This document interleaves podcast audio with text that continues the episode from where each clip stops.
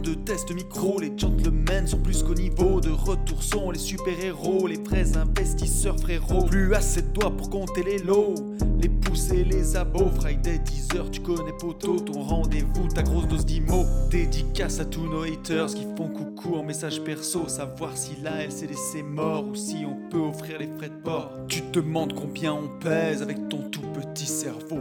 Prends ton chiffre, multiplie par deux et puis rajoute un zéro.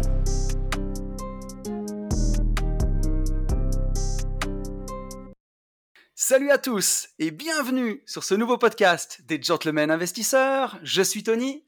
Je suis Yann. Et c'est un grand plaisir de vous retrouver un nouveau vendredi avec une surprise. Ça va mon copain? Ça va, Ça très, va, très merveille. Gros- grosse surprise. Grosse Eh ben oui, surprise. grosse surprise. On s'est- marché dessus, c'est normal. Bon, on est trois. euh, on est trois. On a un invité de fou furieux. Ça doit faire Oui. au moins six mois qu'on qu'on dit C'est ça. qu'on doit l'inviter. Et puis, ben, en fait, je sais pas. Enfin, on y arrivait sans y arriver. Bref, aujourd'hui, on a l'honneur, le grand honneur, euh, Yes. de recevoir un putain de rayon de soleil. Ouais. Et, euh, et ce rayon de soleil, euh, c'est Junior, donc que, que certains connaissent. On te laisse te présenter, Junior. Donne ton Instagram, tout ça pour ceux qui te connaissent pas. Vas-y, c'est parti, c'est toi. Yes.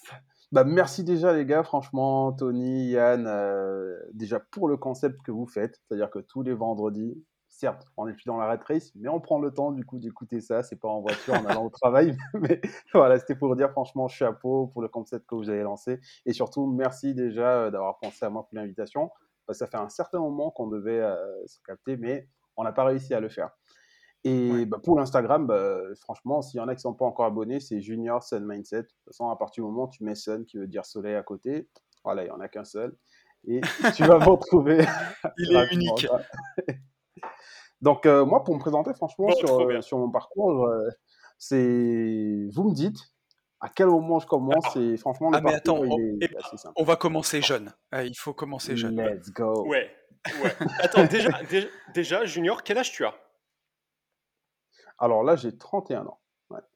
31 ans depuis ah ouais, le mois de juin bah, de cette année 2021. ouais.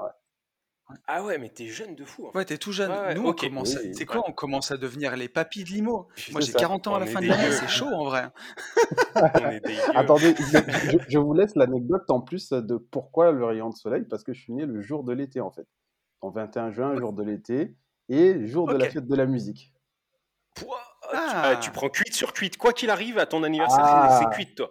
À chaque fois, comme je dis, comme je dis à chaque fois, tout le monde célèbre pour moi. Ah oui, c'est bon. Trop ça. bon.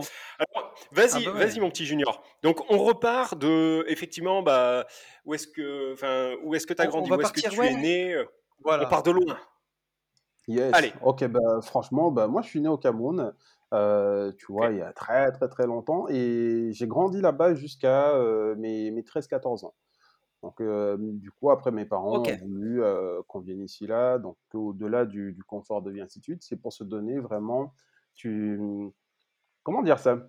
Si on te dit, va en fait à l'Occident, en Occident, là tu pourras avoir un meilleur avenir, déjà faire aussi de belles études, parce que de l'autre côté, bah, certes, tu as des belles études, et ainsi de suite, mais les voies font que, grosso modo, tu vas avoir des personnes qui sont bac plus 5, bac plus 6, voire même plus 7, mais qui généralement vont toucher, euh, je vais parler en revenus en francs CFA, euh, qui seront à peu près dans les 30-40 000 francs CFA, moins de 150 voire 200 euros derrière. Quoi. Donc, Ouais. ils se sont dit, ah ouais, oui, je vois, ouais, je confirme. Ouais, Et tendu pourtant, quoi. ils ont un vrai background en termes de connaissances, et ainsi de suite. Et euh, mes parents se sont dit, bah, pour nos enfants, bah, on veut le meilleur avenir pour eux. Quoi. Donc, du coup, nous, frat- arrive- Oui. Fratrie de combien, Junior? Alors, nous sommes Vous étiez euh, combien? cinq, ouais. Nous sommes cinq. Ok. Ok. Et donc vous êtes, ouais, vous êtes, euh, ils- tes frères et sœurs, ils sont plus âgés, plus jeunes que toi? Alors, euh, je suis le, le- on va dire, ouais, le troisième. Je suis en plein milieu. Ok, d'accord. je suis en plein milieu. Donc, après, ouais, j'ai une grande sœur qui est, euh, qui est âgée, donc la quarantaine. Et bah, le tout dernier, euh, il a 26 ans. Ouais. Ok, Est-ce d'accord. que t'as- il a une grande sœur qui est Ah. âgée, qui a la Ah. quarantaine Non, mais c'est ça. Mais tu sais quoi Tony. Il y a un moment, il va partir pas se de 40, détendre, de toute là. façon. Si ça commence comme ça, le podcast, ça va pas le faire. Mais ok, bon, très bien. Donc, donc vous arrivez en France. Vous arrivez où en France? Alors nous, on arrive en fait euh, du côté d'Angoulême. Donc euh, on fait une escale vraiment rapide en région parisienne. Après, on habite euh, du côté d'Angoulême. C'est là où moi j'ai passé quasiment euh, ouais, les, les trois quarts de ma jeunesse. C'est là où j'ai commencé aussi à bosser avant de commencer Et à être muté à gauche droite. quand tu vivais au Cameroun, tu habitais en ville là-bas? Oui, ouais, on était en plein centre-ville, donc Douala, donc c'est quelque chose qui est vraiment central. On appelle ça le Ouais. rond-point d'Eido euh, pour, euh, pour les puristes, ceux qui connaissent. Et franchement, on était à 5 minutes. Donc euh, mon papa avait, euh, je sais pas, on va dire qu'il était visionnaire. Il a voulu Ouais. construire du coup sa propre maison, il a construit assez rapidement, et ce qui fait que bah, de, du premier étage où on était, on avait vraiment vue sur ce monument-là. Donc je vous invite à taper. Ok. Donc euh, rond-point d'Eido, vous allez voir, c'est une belle œuvre d'art qui au début a été construit avec tous différents matériaux recyclés, c'est-à-dire que euh, les cadrans de moto, euh, des euh, vieux pneus, ainsi de suite, et qui au départ c'était une blague, mais qui en est devenu le symbole de Douala. Ok, D'accord. cool. Et donc Excellent. Angoulême, Angoulême, ça a dû te changer quand même. Festival de la BD. Ah oui, je vois ça. Je suis sur, euh, je suis sur, ouais, euh, je suis sur Wikipédia. Angoulême, oui, t'es à combien énorme. de Bordeaux? T'es à, t'es à deux heures? Euh, t'es à une heure. T'es à une heure, Une une heure, heure dix, ok. euh, ouais. Ok. Donc Angoulême, tu restes euh, combien de temps à Angoulême? Tu Alors grandis et tu fais tes je, études je là-bas grandis, je fais mes études là-bas, c'est-à-dire j'arrive, euh, j'ai mon collège d'ailleurs où j'ai une vidéo qui va sortir très prochainement parce que j'y suis Ouais. retourné, c'est là où j'ai commencé mes, Trop bien. mes, mes tout premiers. En fait, ce collège-là m'a marqué parce que comme tu dis, en arrivant sur Angoulême, en fait, je me suis dit, bah, là, c'est le, le pays en fait de l'opportunité déjà d'un et de deux, étant donné qu'on a un niveau scolaire, c'est sans dénigrer, qui est assez exigeant en fait euh, du côté du Cameroun. Donc je me suis dit, t'as pas le choix que d'être en fait dans euh, le top 3 des meilleurs élèves. Et dans, ce lycée-là, euh, ce collège-là plutôt, pardon, j'ai tout donné vraiment pour être top ranké. C'est là-bas que j'ai commencé, du coup, à aimer aussi tout ce qui est bibliothèque. Ça, je vous dis que du coup, j'ai euh, une petite vidéo que j'ai tournée parce que ben, ma passion de la lecture est née de là, c'est-à-dire à partir de 13 ans, là où tous les jeunes, on avait notre cours euh, à euh, à l'arrière du collège, où tout le monde jouait. Bah, moi, quand j'avais à peu près 5, 10, 15 minutes, je ne lisais pas vraiment. J'allais, je regardais, je voyais un livre, j'ouvrais, ben, je me dis, ok, ben, ça peut être intéressant. Et le week-end, j'allais emprunter le livre pour lire et ramener le note. C'est génial. Bah, tu vois, c'est une, c'est une passion qu'on partage, ça, derrière, parce que tu vois Je derrière vois moi, Ah ben j'ai c'est pu, la même. toi aussi. Ouais, parce que là, vous n'avez pas la vidéo, mais euh, bon, avec Junior et Yann, on a, on a la vidéo pour le podcast, et, euh, et à l'arrière, ouais, j'ai ma bibliothèque. J'ai qu'une partie en plus, là. Le reste, c'est dans des cartons, parce que j'ai pas pu tout Mais, sortir. mais euh, ce- cependant, alors là, Junior, t'a- t'avais quel âge là? T'avais quoi, Là, 10 ans? j'avais euh, 13, ouais, 13 ans, ouais. ouais. 13 ans. Et Donc, euh, e- effectivement, tu avais, déjà énormément d'avance euh, sur la concurrence. Quand je dis la concurrence, c'est Mhm. sur euh, les autres élèves. Euh, et je me, mets, je me mets dedans, tu vois, moi, à cet âge-là, euh, tout me paraissait normal, en fait. Ma vie me paraissait normale. ah ouais. tu vois, je prenais Ouais. pas conscience. Toi, toi au, au final, tu as très vite pris conscience que tu avais une première opportunité, que tu avais une chance. Un, qu'il fallait la saisir, et deux, Ouais. qu'il fallait carboniser absolument tout le monde pour optimiser au maximum, en fait. Voilà. Donc, donc ça, c'est Et, vraiment... À 13 ans, c'est fou quand même. Ouais, mais, et puis, j'allais te poser une question, Junior, c'est de dire, moi, je me revois à 13 ans, tu sais, c'est l'époque où tu commences à avoir euh, vraiment les copains, euh, un peu les petites copines, et tu as, tes relations de potes, et là, tu changes de pays. C'est moi, comment tu l'as vécu, en fait? T'as, t'as tout de suite vu ça comme une opportunité, ou ça Euh, a pas, été dur pas tout pour de suite en toi? fait, pas tout de suite parce que du coup tu as quand même un déchirement euh, où tu laisses, euh, parce que généralement Tes pour racines. t'expliquer, nous on grandit en, euh, on va dire dans, dans des cercles familiaux. C'est-à-dire que généralement chez nous, tu vas avoir euh, à proximité, ça va être soit tes cousins, tes oncles, tes tantes, et vraiment on est, euh, tu vas avoir plutôt un grand boulevard. Mais dans ce grand boulevard-là, ça sera vraiment des familles entières, mais qui ont un vrai lien de parenté derrière. D'accord? Et euh, pour moi, le, le plus gros des déchirements, c'est déjà d'un de quitter le collège dans lequel je suis. C'est plutôt le lycée, le lycée bilingue euh, dans lequel je suis dans un premier temps, parce que tu fais ta scolarité avec euh, du coup, tes amis, tu fais ta sixième, tu fais ta cinquième, avant que moi j'enchaîne la, la quatrième ici là. Et du jour au lendemain, tu dois leur dire du coup au revoir. Tu comprends pas en fait. Tu comprends pas ce qui Ouais. t'arrive. C'est dur. Et après tes cousins, tu comprends pas aussi parce que tu les laisses. Et tu sais, quand tu quittes euh, un pays, j'aime souvent euh, parler de ça parce que bah, je, je vais souvent en Italie. pouvoir du coup les migrants, ça permet de me reconnecter en fait. Donc du côté de Vintimille ici là, je vais les voir en fait parce que j'ai souvent besoin de ce de ce mode de reconnexion là. Et quand tu les vois, je vois ce même regard euh, vide parce que du coup tu as laissé tes proches derrière.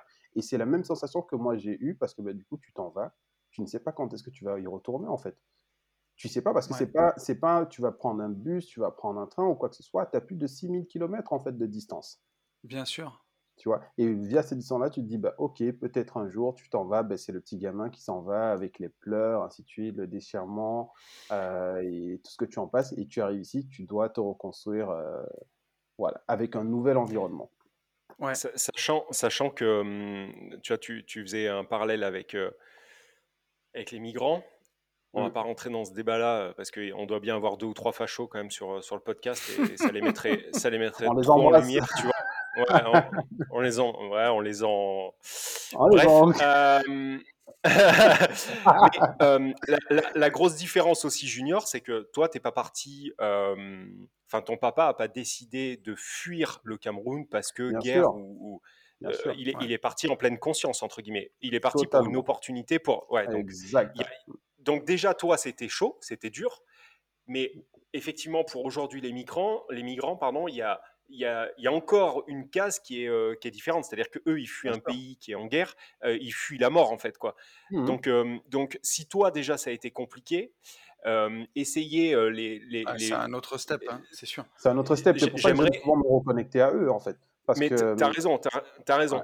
Et j'aimerais que, j'aimerais, tu vois, que tous les gens qui nous écoutent, là, tout de suite maintenant, dans leur voiture, qui sont en train de râler, et je le comprends, hein, après leur rat race, leur bouchon et toute leur merde, euh, puisse euh, juste un quart de seconde imaginer en fait, euh, tu sais, tous les blancs, tous, les blancs cul comme Tony et moi, tu vois, qu'on puisse mmh comprendre en fait juste le quart d'un instant ce que, ce que ça peut être que fuir un pays, parce qu'en fait, bah, c'est soit tu fuis en prenant le risque de mourir, ou alors de toute façon tu meurs.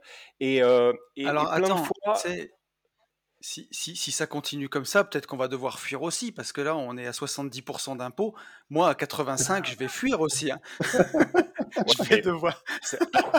mais tu vois, tu vois, on le dit, on le dit en rigolant, mais enfin, c'est bien, c'est bien ça. Tu vois, nous, on est tout le temps en train de se plaindre. Mais t'imagines, là, par exemple, ce qu'on vient de dire. Effectivement, c'est rigolo, mais tu vois, je, je, le, le j'aimerais pas vivre une seconde en fait l'impact psychologique. T'imagines quand tu as une milice qui te court au cul quoi. Enfin, tu, ah, une milice ou peu importe quoi ou euh, et, c'est vrai que c'est vraiment autre chose. C'est-à-dire que nous on a vécu hein, pas indirectement, j'avais euh, je devais avoir 5 6 ans, c'est ce qu'on appelle en fait une ville morte. C'est-à-dire que grosso modo, tu as la milice, tu as l'armée qui est dans la rue en fait. D'accord? Et tu vois donc euh, tes parents doivent sortir pour aller te chercher quoi que ce soit à manger en fait. Je ne sais pas si on arrive à s'en rendre compte. Là, nous avons les supermarchés. De l'autre côté, mmh. tes parents, coûte que coûte, avec l'armée dans la rue, doivent sortir parce qu'ils doivent te ramener quelque chose à manger, en fait. Tu vois? Mmh, mmh. Bon, moi, j'en ai pas une image, euh, j'étais gamin. Mais quand tu revois, en fait, euh, dans, quelques archives, parce que maintenant que tu grandis, tu, tu te dis, bah, j'ai envie de voir, en fait, ce que c'était. Tu cherches, tu, tu cherches, tu comprends qu'il y avait des morts, ainsi de suite. Et ça me rappelle en fait qu'ils en parlaient en rigolant parce qu'une fois, je pense qu'on est tous pareils. Sur le coup, on ne sait pas comment se dire, mais après on en rigole. Ah ben en fait, j'ai été emmené euh, du coup dans le camion de la police, ainsi de suite. Mais en revenant, bon, euh, ils ont rigolé parce que ben, c'est, tu sais pourquoi tu l'as fait et le moment, voilà, il est passé, mais tu l'as fait pour tes enfants. Mmh. C'est ça qui est tellement puissant euh, derrière. Donc, c'est et c'est bien ce que tu dis, Yann. C'est vraiment de se rendre compte que on se plaint constamment, mais il faut toujours se dire à chaque fois que il y a dix fois plus malheureux que nous, en fait, qu'on ne voit même pas. On va se plaindre, en fait, pour quelque chose qui est assez simple que ça, donc euh, d'un verre d'eau, c'est vrai que vous ne voyez pas. Mais de l'autre côté, dis-toi que bah, nous, on grandissait comment Des fois, tu vas avoir des coupures d'eau. Ici, j'ai jamais connu de coupure d'eau, en fait. en même temps, euh, en même temps tout, le... tout le monde ne le sait pas, mais après, tu as suivi des études de plomberie, c'est ça? Exactement. Donc c'est aussi pour ça. mais non, non, mais moi, moi le premier, hein, tu vois, je, suis, je me plains souvent, hein, même Tony me le dit, il y a plein de fois où il me dit c'est bon, redescends, arrête de t'énerver pour rien et tout.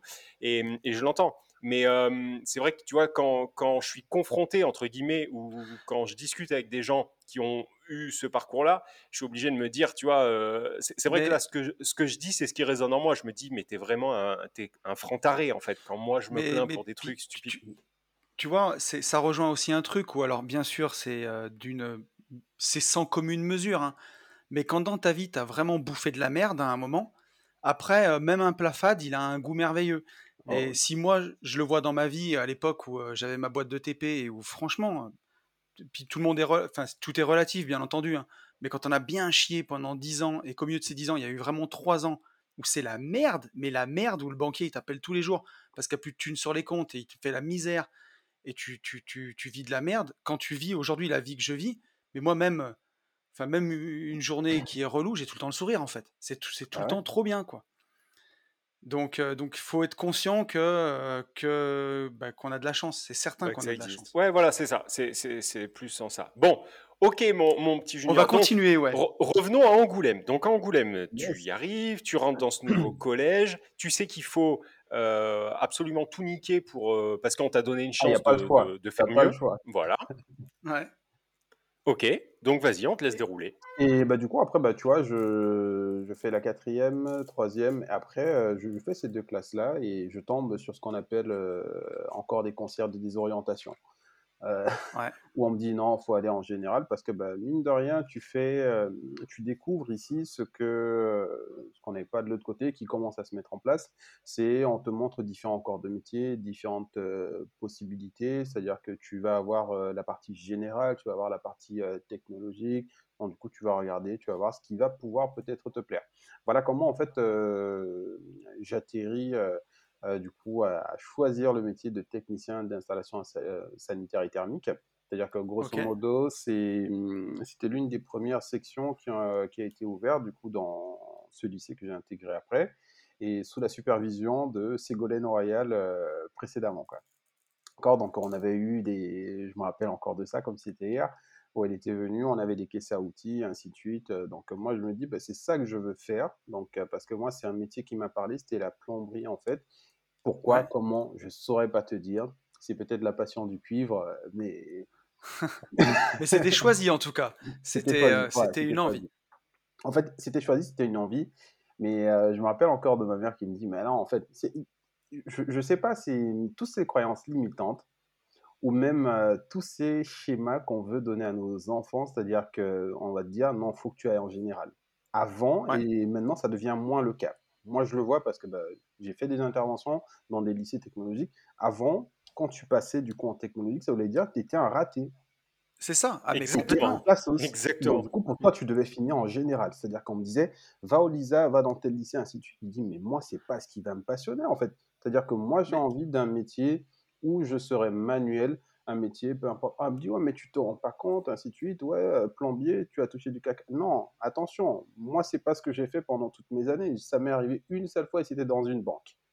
C'était une seule fois, mais euh, c'est la partie qui m'a vraiment décidé, où j'ai dit à mes parents, bah, ok, laissez-moi la chance, je vais, je tente, et je vais tout faire pour avoir vraiment des résultats. Mais, sinon, mais tu sais que ça, c'est général.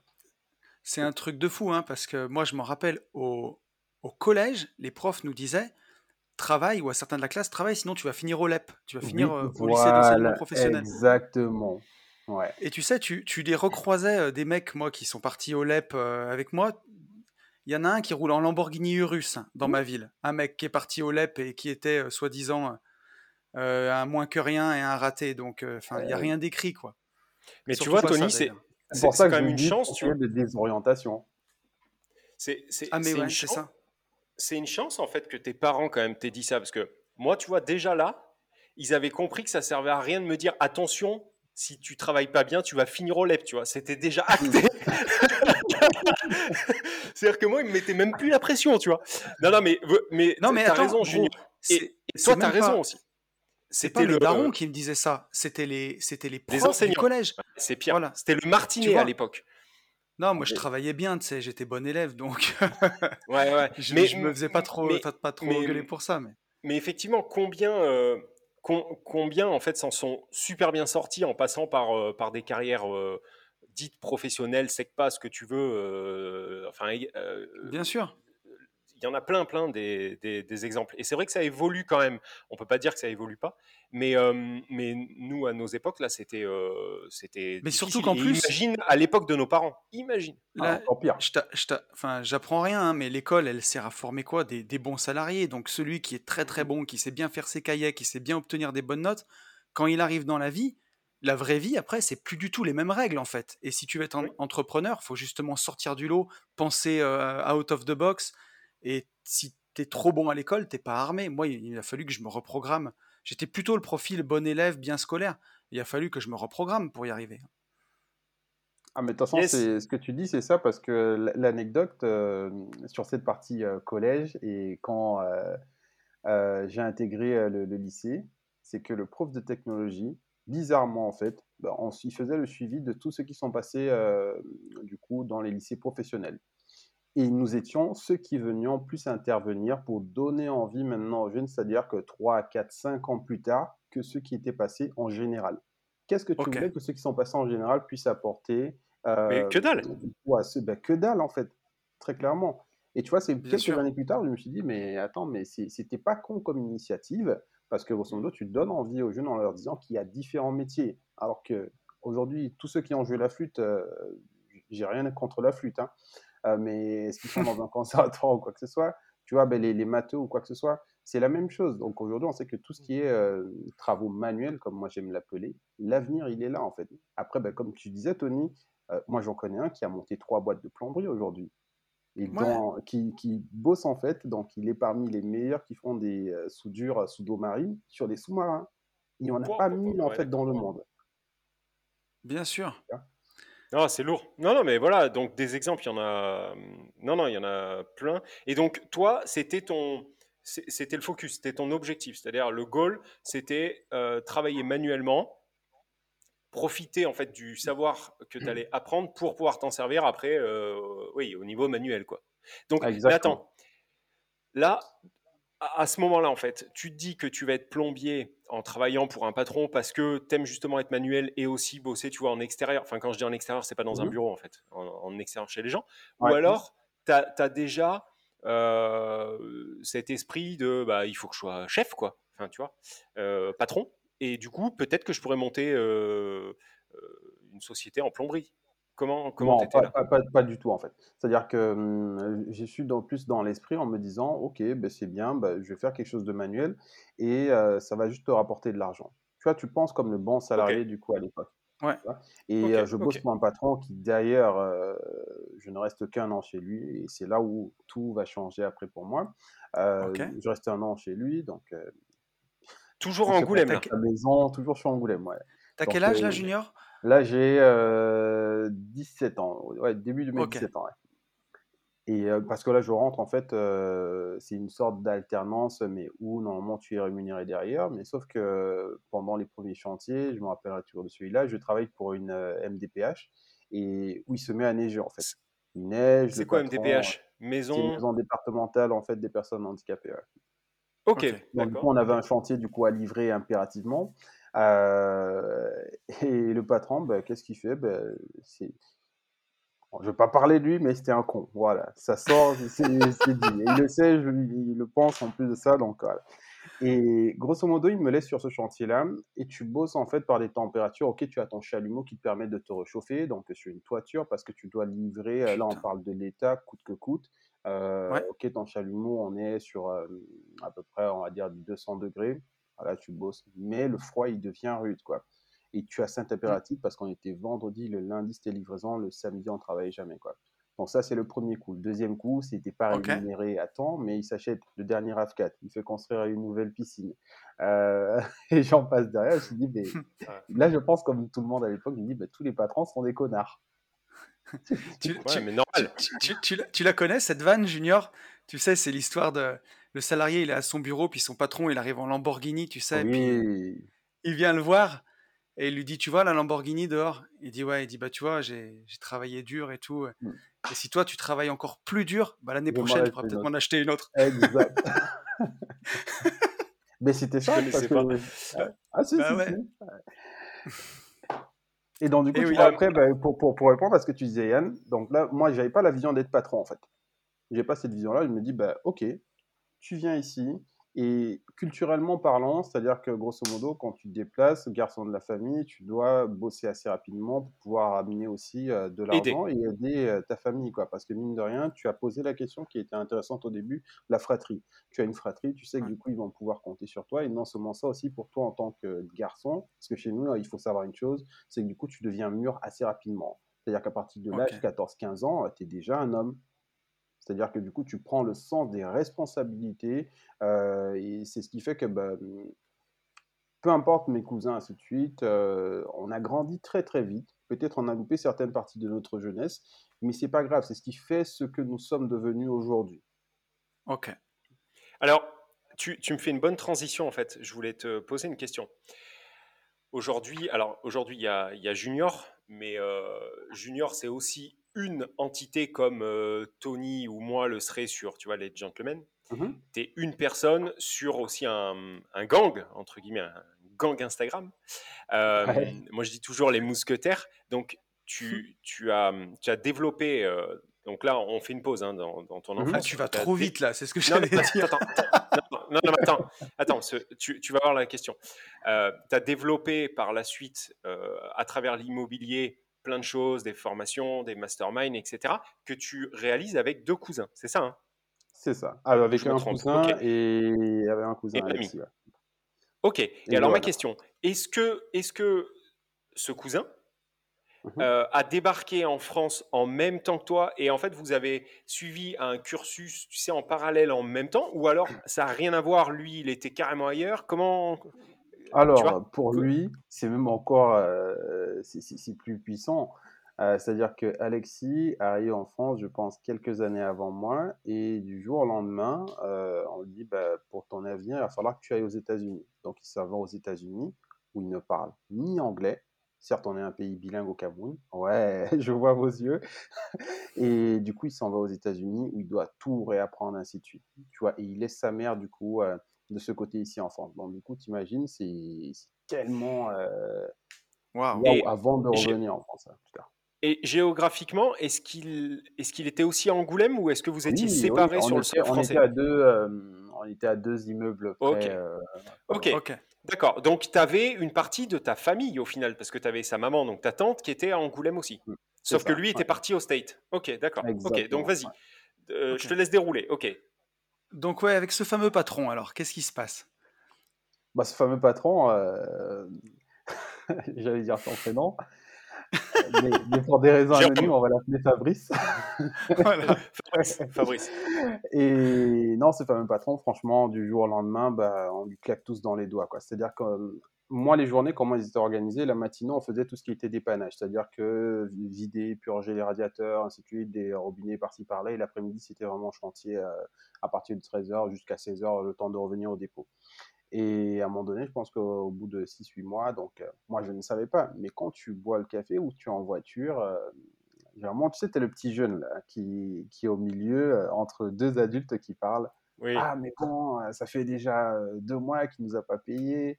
Euh, là, on continue de faire les chantiers, ainsi de suite. Euh, de toute façon, bah, dès qu'on rentre vendredi prochain, on va lui demander une réunion. Et du jour au lendemain, en fait, parce que c'était tout corps de métier, on avait des couvreurs, on avait des plombiers, donc le euh, chaud et froid, c'est-à-dire que les tisses, ce sont les oui, chauds. Oui, oui. Donc, moi, c'est ce que je fais. Et après, les froids, c'est pour tout ce qui est frigorifique, ainsi de suite. Clim, ouais. Voilà. Et donc, du coup, je me rappelle de ce vendredi-là où bah, les couvreurs lui disent au revoir patron, ils sont partis chez le concurrent, ils avaient déjà postulé, le concurrent les a pris parce qu'ils étaient bons en plus de ça. Et ils se retrouvent euh, du jour au lendemain sans, euh, avec, euh, on passe de 9 employés à ouais, 3 employés dessus. Oh, bordel. Ah ouais, comme tu dis, ouais. sans oublier tous les contrats qu'il avait déjà signés. Et ce patron-là était un déclic pour moi parce que une fois que j'ai fini ça, j'ai commencé à rechercher une entreprise. Je voulais toujours continuer dans la plomberie. Et un matin, en fait, je passe devant euh, euh, une grande enseigne euh, que, que, nous connaissons tous et je vois qu'ils recrutent. Donc je me dis, bah, ok, bah, qui ne tente rien n'a rien. Dans 17 ans, le gamin, il y va, donc il pose son CV. et je pense que je suis rappelé deux, trois semaines après. euh, avant l'ouverture, parce que là, on crée un magasin, on ouvre un magasin, Mmh, mmh. et euh, je suis embauché euh, du coup euh, sur, euh, sur ce magasin-là, et moi, je préviens dès dès l'entrée, en fait. C'est-à-dire que là, je pose le CV au mois de juin, et je dis bah, au mois de septembre, si jamais je trouve un employeur donc, qui me permet de continuer d'exercer dans la plomberie, bah, voilà, malheureusement, je vais vous dire au revoir, parce que moi, ce qui me passionne, c'est ça. J'avais des amis qui avaient Ok. intégré les compagnons du devoir. ouais. Ok. Et ce, D'accord. ce, ce magasin là, Junior, c'est un magasin euh, de. Tu vends quoi? C'est c'est- c'est un magasin connu euh, de C'est de la textile. sape, euh, ouais, Ouais, c'est ça. textile. Ouais, Ok, ok, ok. Donc de la sape. Ok. yes. Donc Ouais, là, donc t'arrives. euh, tu t'allais te retrouver, euh, t'allais te retrouver sans taf et euh, tu, tu- tu sautes directement sur cette opportunité, quoi. Exactement. ouais, ouais. Je saute direct sur Ok. cette opportunité-là, donc euh, le temps euh, du coup d'être euh, embauché. Et c'est là qu'il y a le parallèle, les deux petites semaines du milieu là. Je sais pas si vous avez fait attention aux stories. C'est là que je, je prends des jobs euh, qui, qui arrivent comme ça et je me retrouve à découper des ananas du coup en grande surface avec un micro, ainsi de Ouais, suite. euh, j'ai voilà. vu. Yes. ouais. Et je me suis dit, bah, j'ai pas le choix, je fais ça tous les week-ends. Donc là, tu te retrouves à être. Donc tu passes de plombier à camelot, entre guillemets.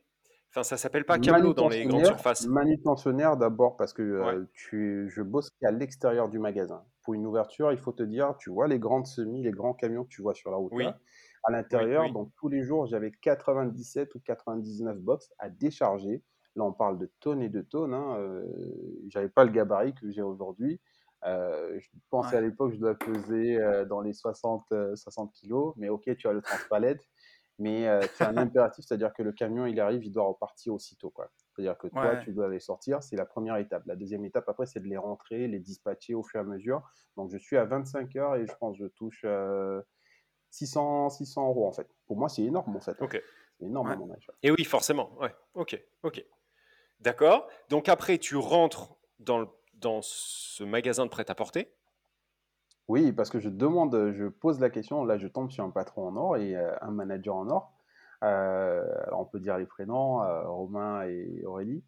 Et à qui je dis, franchement, est-ce que je peux rentrer dans le magasin? C'est bête comme ça, mais je me rappelle de ces phrases-là. Je peux rentrer dans le magasin, ils me disent, ouais, c'est Aurélie qui me dit, euh, oui, tu peux voir avec Romain, parce que ici, là, donc on reste sur le CV. Toi, tu arrives de la plomberie, donc c'est-à-dire qu'un milieu qui est à part. Donc euh, ceux qui sont à l'intérieur, euh, ils ont passé différents diplômes, et derrière, bah, c'est pas compatible, quoi. Il me dit, ok, bon, on te fait le test, 25 heures, et on voit si ça le fait derrière pour toi. À savoir que quand tu ouvres un magasin comme ça, grosso modo, tu as, tu commences avec une équipe de 30 à 40 personnes.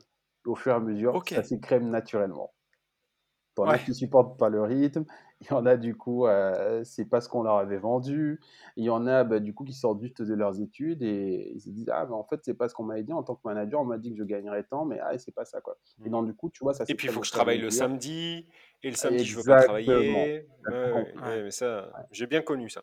Mais euh, ok, d'accord. Donc là, tu arrives dans cette enseigne. Et dans cette enseigne, au final, on te laisse ta chance. Et tu fais tes preuves.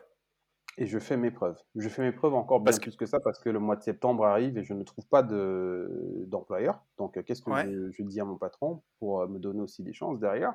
Parce qu'il y a un dilemme aussi qui se passe. C'est-à-dire que ma mère voit que je commence à travailler. Elle me dit, euh, oula, attention, tu travailles, mais tu n'as pas fini tes études. J'ai encore, j'ai même pas encore mes 18 ans. Tu n'as pas encore fini tes études. Donc, euh, moi, le deal que je fais avec elle, je lui dis, bah, c'est pas compliqué. Je vais, avec l'argent que je gagne, continuer mes études en même temps que euh, je travaille. Études de plomberie. Plus études de plomberie, parce que maintenant, étant donné que Ah, je suis dans le textile, je me dis, je vais pouvoir passer mon bac pro commerce, d'accord? Donc, euh, derrière, plus le BTS par la suite. Donc, ce qui fait que je m'inscris chez ok. Educatel, qui est comme le CNED. Donc, je paye à Ouais, l'époque euh, 3000 euros donc, sur plusieurs mensualités. Et donc, tu, dans la semaine, je faisais mes cours dans la salle de pause. J'ai retrouvé les photos, c'est juste pépite. Purée. Et ouais, ouais. Donc, pendant que les autres mangeaient, moi, je faisais mes cours parce qu'il fallait les renvoyer absolument, impérativement, du coup, avant le vendredi. C'était corrigé. Et toi, tu recevais les résultats, du coup, chez toi. Et c'était le deal euh, conclu, du coup, avec mes parents. Et je me dis que derrière, Ok. ça me permettre peut-être d'accéder à un autre euh, step. Donc, quand je dis un autre step, parce que je commence conseiller de vente. Rappelez-vous, je suis passé, j'étais d'abord manutentionnaire, après je passe conseiller de vente à 25 heures. Mais je me dis, là, bah, franchement, j'aimerais pas rester que là, parce que recevoir des fois des ordres de personnes qui sont sorties juste d'études Mmh, mmh, et où mmh. le management, c'est pas ça. À un moment donné, euh, ça Ouais, commence puis, à me puis, puis, bien sûr. puis dans, dans le textile, tu as aussi euh, être en réserve à étiqueter comme un connard pendant 4h30, Oh, mettre ouais. euh, les antivols, euh, les bips, euh, ouais, ouais, c'est bon. ouais. Donc, euh, de- donc euh, oui, donc forcément, toi, tu voulais viser tout de suite un peu, enfin, c'est normal, aller, euh, aller voir en fait euh, plus loin, quoi. Bah, j'ai dit à Romain tout simplement que, parce qu'on faisait les bilans, donc je pense en 2000, euh, euh, 2008-2009, je lui ai dit, bah, Romain, tu sais quoi, le challenge pour moi, c'est de prendre ta place. Il me dit, bah, tu sais quoi, vas-y, mec, fonce. Cool. voilà ce qui m'a motivé. cool. ouais. Ok, ok. Donc là, tu, tu vas tu vas t'acharner dans ce job en passant donc un bac pro commerce et après un BTS NRC, un truc comme ça. C'est ça, BTS MUC euh, derrière, donc euh, tous Ok. obtenus. Donc, Management des unités commerciales. Exactement. Tu vois, j'étais surpris parce que, mine de rien, c'est pas évident. Tu sais, quand tu quittes le cursus, on va dire, euh, c'est encore une autre sortie de zone de confort. Tu es à l'école Ouais. avec des gens qui travaillent. Euh, pardon, tu es, tu es au Mhm, travail avec des gens qui travaillent Oui, et oui, toi, tu vas laisser des gens qui sont sur les bancs de l'école, qui bossent pour avoir ce diplôme-là. Donc, du coup, tu vois, tu n'as pas euh, cette partie-là. Et les vendredis, des fois, j'avais des résultats qui étaient vraiment mais, moches, mais nuls de chez nuls. Mais je me suis dit, il faut que j'y arrive en me passant tout en tant que candidat libre. Et coûte que coûte, voilà, je suis allé jusqu'au bout parce que c'était le deal avec les parents de se dire que, bah, ok, bah, si je le fais, je dois amener tel diplôme. Tu vois, en restant encore Ouais. sur cette euh, partie-là où il est impératif d'avoir des diplômes pour réussir dans la vie. Ok, Ouais. ok, ok. Très bien. Donc là, tu obtiens, ton BTS, t'as quoi? As 20 ans T'as 21 ans Un truc comme ça? Euh, 19 ans et demi, ouais, je vais sur les 20 ans, ouais. ouais. Ok. Et ensuite, donc, tu continues ta carrière dans, dans ce magasin? Toujours, je continue ma carrière dans ce magasin-là parce que j'ai euh, je commence à prendre en maturité, ainsi de suite. Et c'est à mes 20 ans, donc en étant toujours passé via Educatel, que je me dis, l'humain me passionne. L'humain me passionne, donc je passe ce qu'on appelle, euh, euh, c'était un diplôme euh, d'études psychologiques et comportementales. C'est savoir comprendre qu'est-ce qu'il y a à l'humain, en fait. C'est-à-dire que je n'ai même pas encore, je le dis aujourd'hui, mais c'est de là, en fait, que me vient l'idée de vouloir comprendre l'humain, quel est son état d'esprit, comment manager aussi les personnes. Parce qu'en vrai, tu n'as pas de manuel. Tous les gens Bien sont sûr. malléables, en fait. Tu vas avoir des employés qui seront euh, avec tel humain, ainsi de suite. Ça sera à toi de t'adapter pour pouvoir les emmener toujours vers la même destination. C'est-à-dire que tu as une vision qui est commune, mais chaque personne va avoir cette vision-là d'une façon différente. Donc, je passe c'est un diplôme euh, valorisant d'État, donc euh, sur un an. Et je reste toujours dans ce même magasin-là et je passe coordinateur de vente. Parce que forcément, au fur et à mesure, on voit qu'ils ont de l'ambition, il y en a qui s'en vont. Et je dis, bah, pour moi, le challenge, il est là. Coordinateur de vente avec une petite équipe de deux personnes. Tu apprends tes débuts de management parce que tu as ton diplôme derrière. Et je me dis, coordinateur de vente, c'est bien. Tous les deux ans. C'est pour ça que là, ce que je vais vous partager, c'est puissant. Avec le recul maintenant, on se rend compte que écrire un objectif, c'est très, très, très important. Tous les ans, je me disais, mon objectif, c'est lequel? Rappelez-vous, j'ai commencé en tant que manutentionnaire. De manut, je passe conseiller de vente. C'est-à-dire que moi, je restais chez moi, j'ai retrouvé tous ces cahiers de notes-là où je me disais, à peu près tous les deux ans, je veux être à tel poste. Et tous les mois, en fait, j'écrivais, je vais être dans tel poste, ainsi de suite. Et même quand mon patron ne me donnait pas l'opportunité de faire ce qu'on appelle, euh, on va dire, un point individuel, j'allais le voir pour lui dire qu'est-ce que je peux améliorer, qu'est-ce que je peux faire pour que je puisse atteindre mon objectif à cette période-là? Et il se trouve que la chance euh, a été provoquée, elle n'est pas tombée du ciel, elle a été provoquée. Et derrière, on me dit, bah, voici une rentrée scolaire. Parce que nous, la rentrée scolaire, généralement, c'est là où tu fais le plus gros chiffre de, de l'année. Hein. Ben là, par Ouais. exemple, on est en pleine préparation. Euh, non, on est quasiment à la fin, la semaine 33-34. Et c'est là où tu fais le plus gros chiffre de l'année. Donc, tu ne dois pas te louper dessus. Je me rappelle faire une présentation, je m'en vais sur Tours. Donc, euh, il y a des directeurs régionaux, il y a des directeurs de magasins, des managers, et moi, je suis que coordinateur de vente. Donc, généralement, tu te dis, bon, tu es déjà le petit intrus parce que tu, parles avec euh, des galons. Ouais. j'ai fait la présentation, euh, des grosses auréoles sous les bras, tu transpires parce que tu n'es pas, pas à l'aise, tout ça. Et je dis, bah, moi, le but, en fait, c'est de faire euh, minimum euh, entre 500 et 750 000 euros. Quand on parle de 0-16 ans, c'est-à-dire que c'est du rayon bébé jusqu'au rayon, du coup, à peu près collège. D'accord? Donc, tous ceux qui Ok, se, bêtisent. Et donc là, le, tout se passe, voilà, on passe de la semaine 32 à la semaine 37 euh, de mémoire. Et bah, le challenge et euh, du coup accompli quoi. Donc avec euh, la team que j'avais derrière parce qu'ils euh, Bien. croyaient en moi, il y avait ce challenge là. Et je pense du jour au lendemain, j'ai euh, la visite des visites régionales et euh, mon patron qui a changé à ce moment-là, parce que j'en ai un autre, et qui, qui arrive, il me dit franchement, bravo mec. Je comprends pas, what the fuck, qu'est-ce que tu racontes? Donc euh, je vois euh, le grand directeur opérationnel qui me dit, euh, non franchement, Rodrigue, bravo quoi. Je, saisis pas, je saisis pas. Pourtant ils avaient déjà débriefé, donc euh, et c'est là que je comprends que je vais passer manager par rapport à cet objectif du coup qui a été atteint. Ça veut dire que déjà mener des gens, les accompagner et faire réaliser ce chiffre d'affaires-là sur une très courte période, euh, c'était waouh. Moi-même, je n'en avais pas conscience. Et je me suis dit, bah, ok, bah, Ouais. on me donne le poste, bah, let's go. Quoi. Ouais, c'est ça. Même toi, tu, tu te rendais limite pas compte de ce que tu avais fait, quoi. Non, Euh, je me rendais Non, pas parce compte que, parce ouais. c'est- c'est challenge, c'est un Et challenge. c'est en souvent fait. ça parce Ouais. que quand tu sais, quand t'as pas de barrière ou quand t'as pas de, de pensée limitante, bah souvent tu, tu peux te permettre de tout exploser. T'as pas ça. de cadre encore. T'as- voilà. Non, c'est balèze. Et donc, Donc, après, par la suite, Co- cohésion de groupe aussi euh, de malade. C'est-à-dire que tu avais compris aussi que tu arrivais à fédérer autour de toi. Tu vois, amener tout le monde dans un sens bien, euh, euh, bien calibré, quoi. Bien sûr, bah, tu as dit le mot, hein, en fait, tu emmènes déjà une cohésion d'équipe parce que là, je récupère une équipe qui avait explosé, un manager qui euh, à la dure, donc ça, c'est des méthodes qui fonctionnent plus. Euh, moi, je sors juste de, de terminer euh, ce diplôme d'études psychologiques et comportementales. Je me dis, OK, comment est-ce que je peux les driver? Et là, je commence à responsabiliser ces équipes-là où je leur dis, bah, OK, on a carte euh, vraiment verte de partout, quoi. Vous me dites et du coup, je fais. Je dis à mon patron, fais-moi confiance. C'est la chose qui est vraiment importante en entreprise. C'est, je lui dis, fais-moi confiance.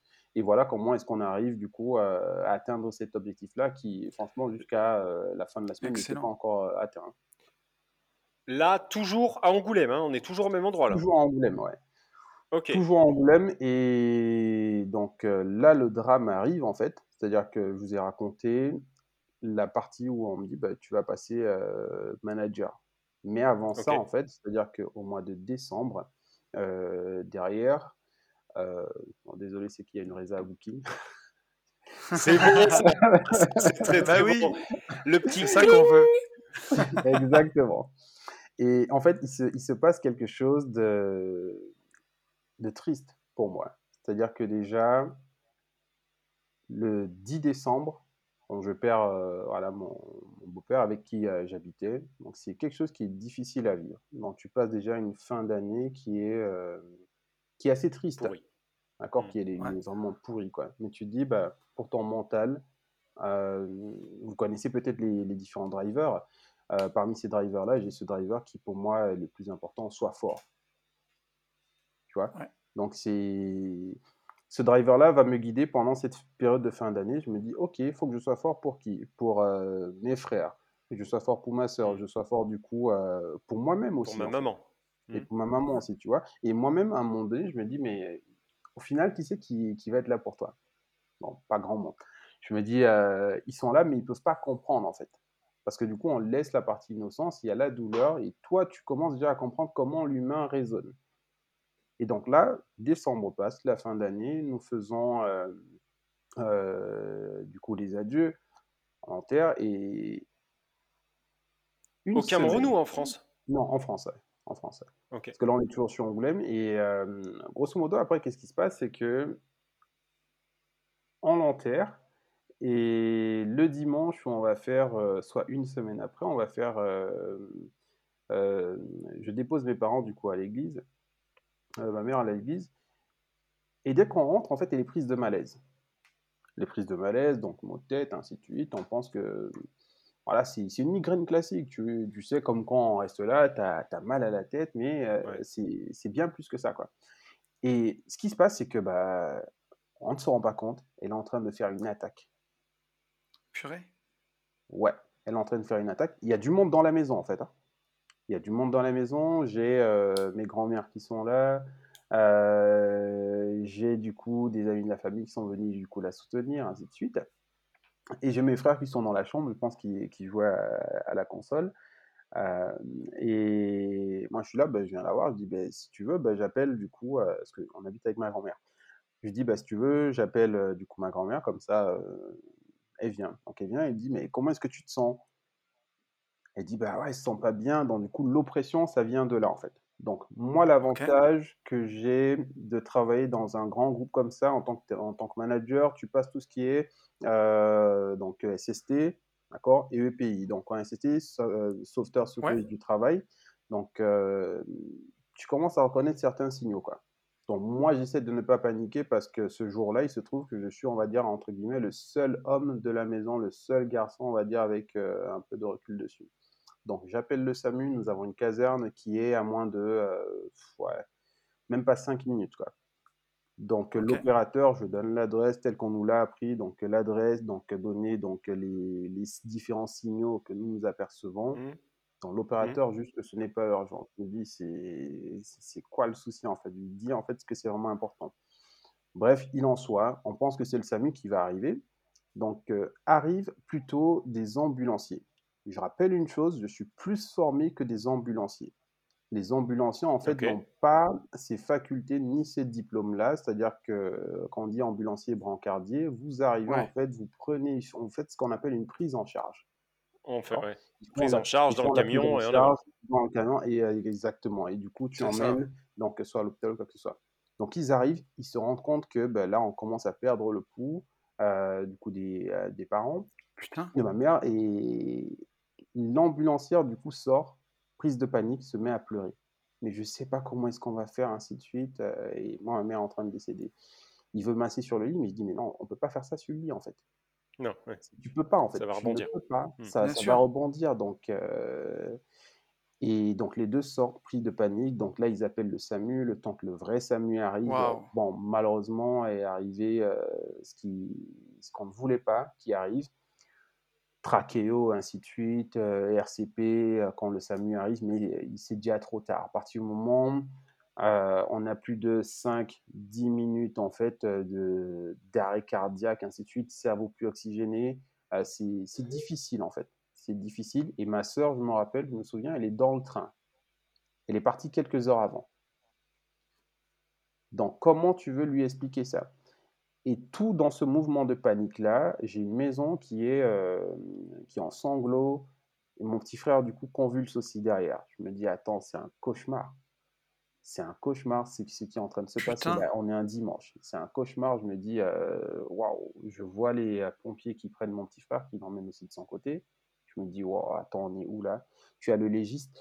Je vous parle de ça. Il y a de l'émotion, il y a euh, en, en même temps aussi le, le- le dégoût sur la prise en charge, parce qu'après, vous avez entendu Mmh. d'affaires médiatisées comme ça, parce que nous, on l'a emmené jusqu'au tribunal, en fait. D'accord? On n'a peut-être pas beaucoup quelle parlé, horreur. Mais en- le pire, c'est que dans cet immeuble-là, c'était la deuxième personne qui décédait en fait de la même façon et tu vois avec les mêmes appels. On a appelé, donc on ne prend pas en Ah compte. Le SAMU n'a pas pris en compte ce coup de fil-là. Et vous avez pu voir que deux, trois ans plus tard, euh, Oui. il y a eu encore d'autres affaires comme ça qui ont éclaté dans la presse. Malheureusement, c'est pas Tout le monde fait, qui va éclater dans la presse et malheureusement, c'est pas tout le monde qui va reconnaître. Quand les appels sont enregistrés, certaines parties nous sont communiquées quand ça va jusqu'au tribunal, d'autres parties disparaissent malheureusement. Euh, parce que forcément, vous attaquez à plus gros que vous, et malheureusement, ça ne va pas faire revenir votre proche qui euh, est parti par négligence, euh, par non-compréhension de ce qu'il faut faire, parce que du coup, vous avez quand même une personne qui vous dit, qui, qui est formée, et moi tout seul, tu tu peux rien faire. Tu peux rien faire, tu es impuissant, tu appelles les services compétents qui n'ont pas su faire le nécessaire. Donc en l'espace de 15 jours, tu perds Ouais, ta mère et ton beau-père. exactement. Ouais. Putain. Ouais. Et, et- et là, et- et là, en fait, le, le- truc qui, qui est fou, c'est que je sais que le lundi, je retourne au travail, le lendemain. Parce que je me dis, en fait, c'est pas vrai, en fait, c'est ce qui s'est passé là. Ouais. Euh, C'est un et quand je fais cauchemar. comme quoi. ça avec ce driver, c'est un cauchemar. Et tu, tu vois, avec ce driver, en fait, sois fort. La seule personne avec qui j'arrivais à échanger, c'est mon directeur qui, euh, avec qui on a vraiment une vraie proximité. C'est un nouveau directeur, Stéphane, avec qui on a une vraie proximité, qui se rend compte qu'il y a quelque chose qui ne va pas. Ils sont au courant de l'autre décès, mais ils ne sont pas au courant de ce qui s'est passé la veille. Donc on échange et quand je dis ça, euh, il me dit non, franchement, il faut que tu rentres. Je dis je peux pas. Je ne peux pas, en fait. Vous imaginez euh, voir une personne décédée dans la maison, vous avez grandi pendant de nombreuses années, euh, des, souvenirs, beaucoup de trucs, c'est limite la nuit, tu n'arrives pas à dormir. Et depuis ce jour-là, je me suis dit, en fait, coûte que coûte, la vie, c'est quelque chose d'important. C'est pour ça que je dis souvent à beaucoup de personnes, arrêtez de vous plaindre. Tu ne sais pas, tu mmh. peux te lever le matin et peut-être quelques heures plus tard, il n'y a plus rien en fait. Et c'est comme je dis, même dans la nuit, aussi à chaque fois, les gens pensent que le matin, c'est ton réveil qui te réveille. Non, c'est pas ça en fait. Ce n'est pas ton réveil, ça ne mmh. sera pas ton iPhone qui va te réveiller, c'est juste parce qu'on t'a accordé un souffle supplémentaire. Dans tout ce que tu as à faire, c'est de le faire aujourd'hui, coûte que coûte. N'attends pas demain, n'attends pas après-demain, n'attends pas dans un an, dans deux ans, dans trois ans. N'attends pas de te dire ah oui, bah si tu souhaites investir en immobilier, tu souhaites lancer ta startup, c'est fais-le maintenant. Ça, c'était le maître mot de mon père, fais-le. C'est tellement, c'est tellement puissant et tellement important ce que tu dis. Tu vois, ça m'amène deux trucs. Il y a, il y a pas si longtemps, alors dans une vie de liberté, je le répète souvent dans le podcast. Je dis, oubliez pas que un jour vous allez mourir. On va tous mourir. Et dans, dans 100 ans, tous les gens qui peupleront cette planète, il y en aura quasiment plus un de nous et ce sera que des gens nouveaux. On fait, on n'est que de passage. Donc profitez, faites les choses maintenant, repoussez pas. Et tu vois, l'autre jour, je discutais avec un autre investisseur qui me disait bah, J'ai regardé, normalement, avec euh, tout ce que j'ai gagné, euh, je, peux, euh, je peux me payer 2000 euros par mois jusqu'à mes 100 ans. Je dis Jusqu'à tes 100 ans? Je dis Mais l'espérance de vie d'un homme en France, c'est 78 ans. Moi, mon grand-père, il est mort à 72. J'ai 40 ans à la fin de l'année. On n'a pas le temps c'est tout de suite qu'il faut profiter, c'est maintenant. C'est faire des plans jusqu'à 100 ans. Et dans quel état tu seras à 100 ans? C'est ça. Si tu y arrives, ça peut s'arrêter demain. Donc, euh, il faut avoir cette conscience-là qu'on est mortel, on est peu de choses. C'est pas pour ça qu'il faut rien faire ou qu'il faut faire non plus YOLO. Mais, euh, mais voilà, il faut, faut vivre la vie maintenant. Tu as, as, tellement raison. Et c'est depuis ce jour-là que je m'interdis, par exemple, de, de, pleurer. Je sais que je vous mets dans l'émotion, mais pourquoi j'en parle avec vous, vous, ne me voyez pas, en fait, euh, pour, pour, ceux qui écoutent le podcast, mais je le dis avec le sourire parce que ça m'a demandé, en fait, un vrai cheminement. Le cheminement, il a été d'à peu près 5 à 7 ans. Derrière, j'insiste dessus, 5 à 7 ans. Ça, s'est passé il y a maintenant plus de, de, 10 ans. On va sur la, la 11e année. Euh, ouais. Ça a demandé donc de consulter des psys, d'accepter de faire cette fameuse courbe de deuil parce que chaque personne va faire son deuil à sa façon. Mais pour moi, la vraie revanche, c'était laquelle en fait? C'était de me dire que coûte que coûte, souvenez-vous, je venais juste d'être manager, c'est de me dire que je vais niquer le game en fait quoi. Très clairement. Ouais, la, la, mémoire, c'est moi la bah revanche sur la vie, c'était celle-là. C'est-à-dire que mmh, mmh. partout où j'arrivais, je voulais être le meilleur. C'est comme ça qu'on a commencé à m'appeler en fait le challenger. Je me suis dit, ok, partout où je passe, je veux laisser mon empreinte. Et c'est là que je commence à former des personnes dans cette entreprise-là, à, emmener en fait une autre vision, parce que l'entreprise commence à prendre aussi un vrai virage derrière.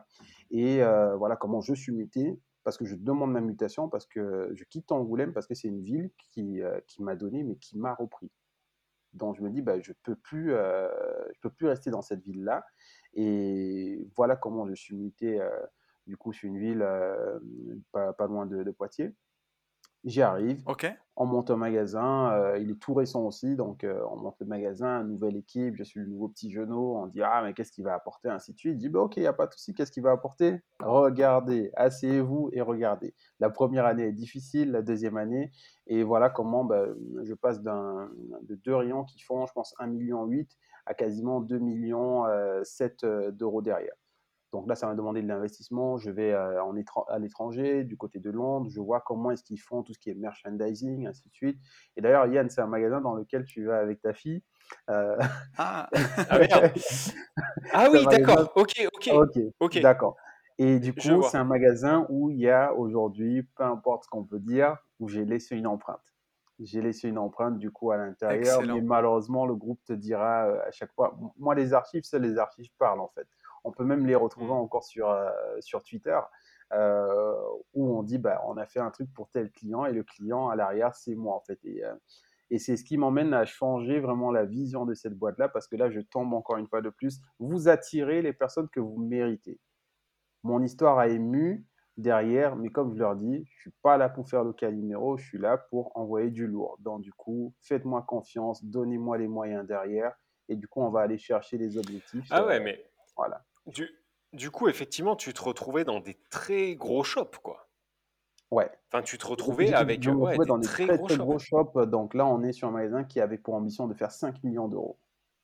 Ah ouais, Ouais. ouais, non mais d'accord, je vois. Tu vois, t'as bien fait de me dire ça. Ah des grosses surfaces à gérer, et tout quoi. Franchement. euh, 2000 mètres carrés Et déjà au du minimum. stock. Ouais, Ouais, et du stock a pu en pouvoir, du réassort a pu en pouvoir. Minimum euh, entre, Ouais, euh, ouais, on va dire 80 000 pièces. Ouais, c'est ça. Impressionnant. ouais. Ouais, 80 000 à 100 000 Putain. pièces. Et des fois, tu peux monter jusqu'à 120 000 pièces euh, en termes de, de stockage. Eh ben, C'est ouf. ouais, c'est ouf, franchement. Ouais. Et donc là, euh, tu as, con- âge? continué à Ouais. faire ta place. Tu as quel âge, ouais? Là, du coup, j'ai euh, mes 21 ans. Parce que comme je vous disais, bah, à chaque année, en fait, je me dis, bah, tous les ans, je dois être à tel niveau. Et donc là, j'ai mes 21 ans euh, et, et je me dis, bah, tu sais quoi, quel est ton prochain défi?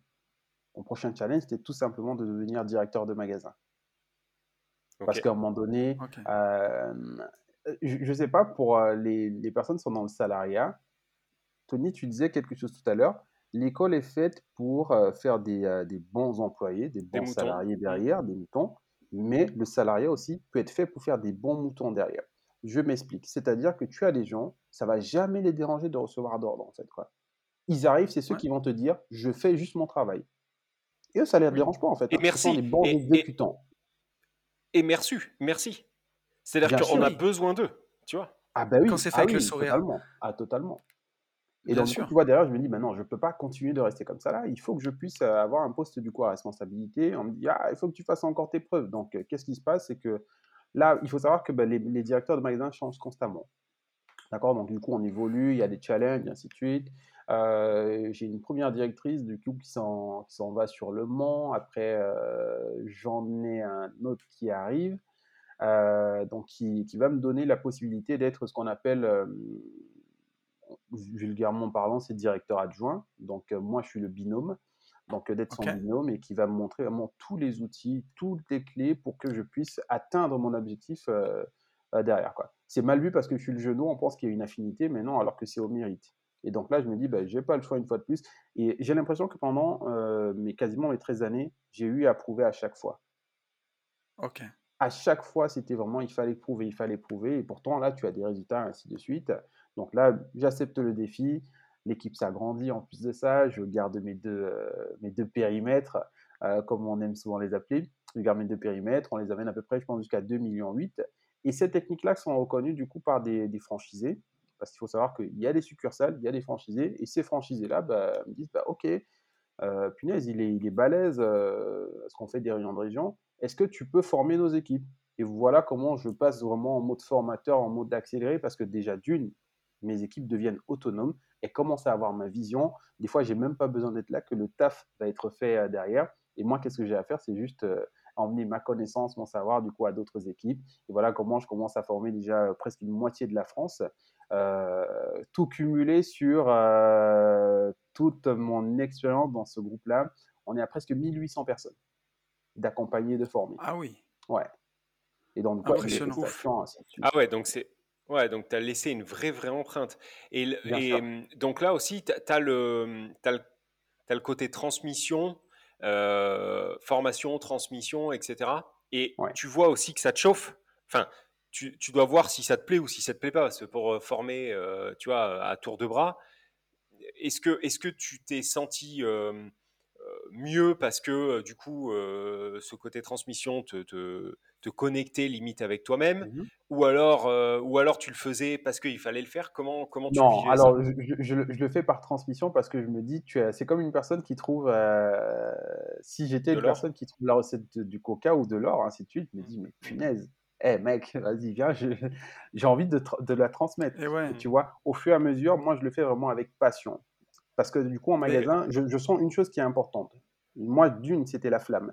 Parce que quand tu es dans un groupe, dans une boîte, ainsi de suite, tu as ce qu'on appelle la flamme du, du bon employé, ainsi de suite. Tant que cette flamme, elle est là, euh, forcément, tu peux faire tout ce qui est possible euh, pour toi. Et deuxième chose, c'est de se dire que qu'est-ce que je veux laisser comme empreinte derrière? On m'appelait le challenger, mais qu'est-ce que je voulais laisser comme empreinte derrière? Que je me dis, ben, déjà, je pars avec, euh, euh, on va dire, euh, un handicap. J'insiste dessus sur le mot handicap parce qu'une personne de ma couleur à l'époque dans ces groupes-là, c'était rare. Même quand tu Mais allais aux, encore, quand tu allais aux encore assemblées générales, mais c'était très rare en fait. C'était archi Ouais. rare. Et de plus, le poste de directeur de magasin, je pense qu'il y en avait sur euh, 340 magasins, or j'enlève les, les, les franchisés, tu devais en avoir 3, 4, 5. Mm. Alors que c'est complètement con parce que c'est c'est quand même une enseigne euh, populaire. Enfin, tu Bien vois, sûr, euh, bah oui. voilà. Une belle Donc- histoire, mais donc, maintenant ça a euh, changé. Ça a changé parce que je pense que c'était une histoire de dirigeant derrière. Mais ça a beaucoup évolué depuis les, les dernières années. C'est-à-dire que la vision, euh, là je te parle, j'ai commencé en 2006. De 2006 à aujourd'hui, bah là tu as de l'eau qui a coulé euh, euh, pas mal sous, sous les ponts. Ils ont vu aussi que bah, il y a quand même, c'est un territoire de talent. C'est-à-dire que quand vous êtes dans de la grande distribution, dans des groupes comme ceux-là, on parle de gros bouclards, euh, derrière c'est vraiment formateur. Putain, Donc il faut prendre ça des faisait, au bons moins, ça, éléments. ça faisait au moins, euh, ça faisait au moins 15 piges que j'avais pas entendu Bouclard. bah, Eh, on va Bouclard Et Hein? alors, j'avais deux, trois questions, euh, Junior, à ce moment-là. C'est, tu continues, donc tu nous as dit que tu avais fait de la psy à côté, tu travaillais sur toi, bien sûr, par la force des choses. Et là, tu continues à lire à côté. euh, toujours. tu- ta passion Ouais. pour la lecture, tu continues Ouais, toujours. je continue toujours en fait. C'est-à-dire qu'après je fais, bon, je passe deux trois chapitres comme ça, euh, les dictées, euh, les dictées de, de- bah, c'était la dictée de, du petit Robert. Donc ça, on Ouais. fait ça sur Angoulême. Donc vous allez, vous faites tout ce qui est dictée du petit Robert, vous êtes dans l'amphithéâtre. Euh, J'écris aussi des, des poèmes où j'ai été euh, récompensé. Si je retrouve la photo, je vous l'envoie à MP. Bah, je pense C'est que je l'ai- génial. je l'ai sur euh, mon, mon Facebook euh, de, Ah, l'époque. c'est un truc de ouf. Et donc, du coup, voilà comment j'ai été pris par la passion. Donc, pour tout ce qui est poésie, euh, parce que l'écriture, voilà, je partais en prose euh, comme ça avec euh, un mentor qui était Paul Éluard derrière. Et je continue Ah toujours oui. à lire, à lire, à lire, à lire pour continuer du coup à m'instruire parce que la lecture, je me dis, c'est ça n'a jamais été aussi puissant que de nourrir le cerveau parce que ben, les podcasts, tout ce qu'on passe, YouTube était même très pauvre à l'époque. On Oui. regardait, YouTube n'existait même pas, c'était Ouais. Dailymotion. Voilà, Mm, mm, je sais pas si c'était Dailymotion ou Demolition. Ouais. Donc, euh, on, on avait ça et tu trouvais peut-être deux, trois vidéos par-ci, par-là, ainsi de suite, mais c'était la bibliothèque, le grand classique. Le grand classique, donc Mais- tu vas, tu achètes un livre, euh, ou tu vas, tu loues, tu prends une carte. J'avais une carte et des fois, j'oubliais de rendre des, des livres, mais je les ai tous rendus aujourd'hui, hein, je promets. Ben, c'est, c'est pour ça que je voulais insister là-dessus, parce que parce qu'on se réveille pas, pour tous ceux qui nous écoutent, un matin avec le, le mindset de junior, euh, ta résilience, tu vois, là, ta façon de, de prendre les choses, ta force et, euh, et ta philosophie de vie, bah, c'est, ça se travaille et c'est au quotidien. Ouais. Ça passe par la lecture, ça passe par éduquer, s'éduquer soi-même, son cerveau, et c'est comme Mm. ça qu'on avance. Mais, mais c'est totalement Non, ça, ouais, c'est-à-dire c'est- que c'est- moi, le, le- dingo, le- ouais. ce, mindset-là, vous comprenez maintenant d'où il vient. C'est-à-dire que là, c'est vraiment l'une des, des premières étapes. C'est-à-dire que ces décès-là ont changé à, à jamais ma vie. Ce que je disais sur l'une des interviews avec Jérémy, tu as deux choix. Quand il t'arrive ce genre de truc-là, c'est soit tu tournes mal ou tu continues de tourner bien. Ou au pire des cas, en fait, tu restes un légume neutre et tu te plains, ah, Kalima, pourquoi ça m'arrive, ainsi de suite. Malheureusement, c'est la vie, en fait. Malheureusement, c'est dur de perdre un être proche. Malheureusement, c'est comme ça. Mais toi, qu'est-ce que tu fais? Qu'est-ce que tu penses que cette personne-là aimerait que tu fasses? C'est que tu te bouges le cul ou bien est-ce que tu restes là à te lamenter, à pleurer tous les quatre matins? Oh, c'est triste, ainsi de suite. Euh, Oui, ça demande du temps. Comme je l'ai dit, ça a demandé 5 à 7 ans derrière. Mais pendant ces 5 à 7 ans, Mhm. je ne suis pas resté à attendre, en fait. Je suis resté du coup à me challenger, à bouger, à être muté à gauche, droite, ainsi de suite. J'ai récupéré en plus de ça, donc là je vous ai parlé euh, de, de la belle partie, Mais- je récupère un autre magasin où je subis euh, un harcèlement moral de la part des équipes. Ah, mais À quel Ouais, endroit? vas-y. Du À côté de quel endroit Poitiers, dans la France? de- Poitiers, Ok, derrière le Futuroscope. Parce que du coup, j'ai ce magasin-là que je ferme, donc euh, c'est moi qui l'ai fermé, euh, on va dire officiellement, avec des licenciements euh, économiques euh, derrière.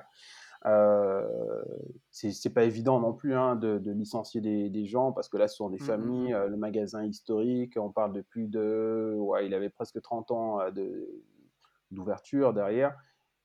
Et malheureusement, des fois, il y a des choix. Il y a des magasins qui vont rapporter, d'autres qui ne vont pas rapporter. Donc, des fois, il faut se déplacer. euh, Quand on vous parle d'emplacement numéro 1, donc pendant toutes ces années-là, à partir du moment où j'ai été directeur, c'est de chercher toujours à être dans l'emplacement numéro 1. Tu avais le projet de telle cellule qui allait se monter euh, sur telle nouvelle zone euh, euh, du coup industriel. Tu dois en fait avoir pignon sur rue. coûte que coûte, si tu n'es pas en numéro 1, tu dois être en numéro 2. Le but, c'est aussi que sur chaque panneau 4 par 3, que n'importe quelle personne qui puisse se dire, bah oui, je vais aller dans cette zone-là, on puisse marquer à côté d'eux.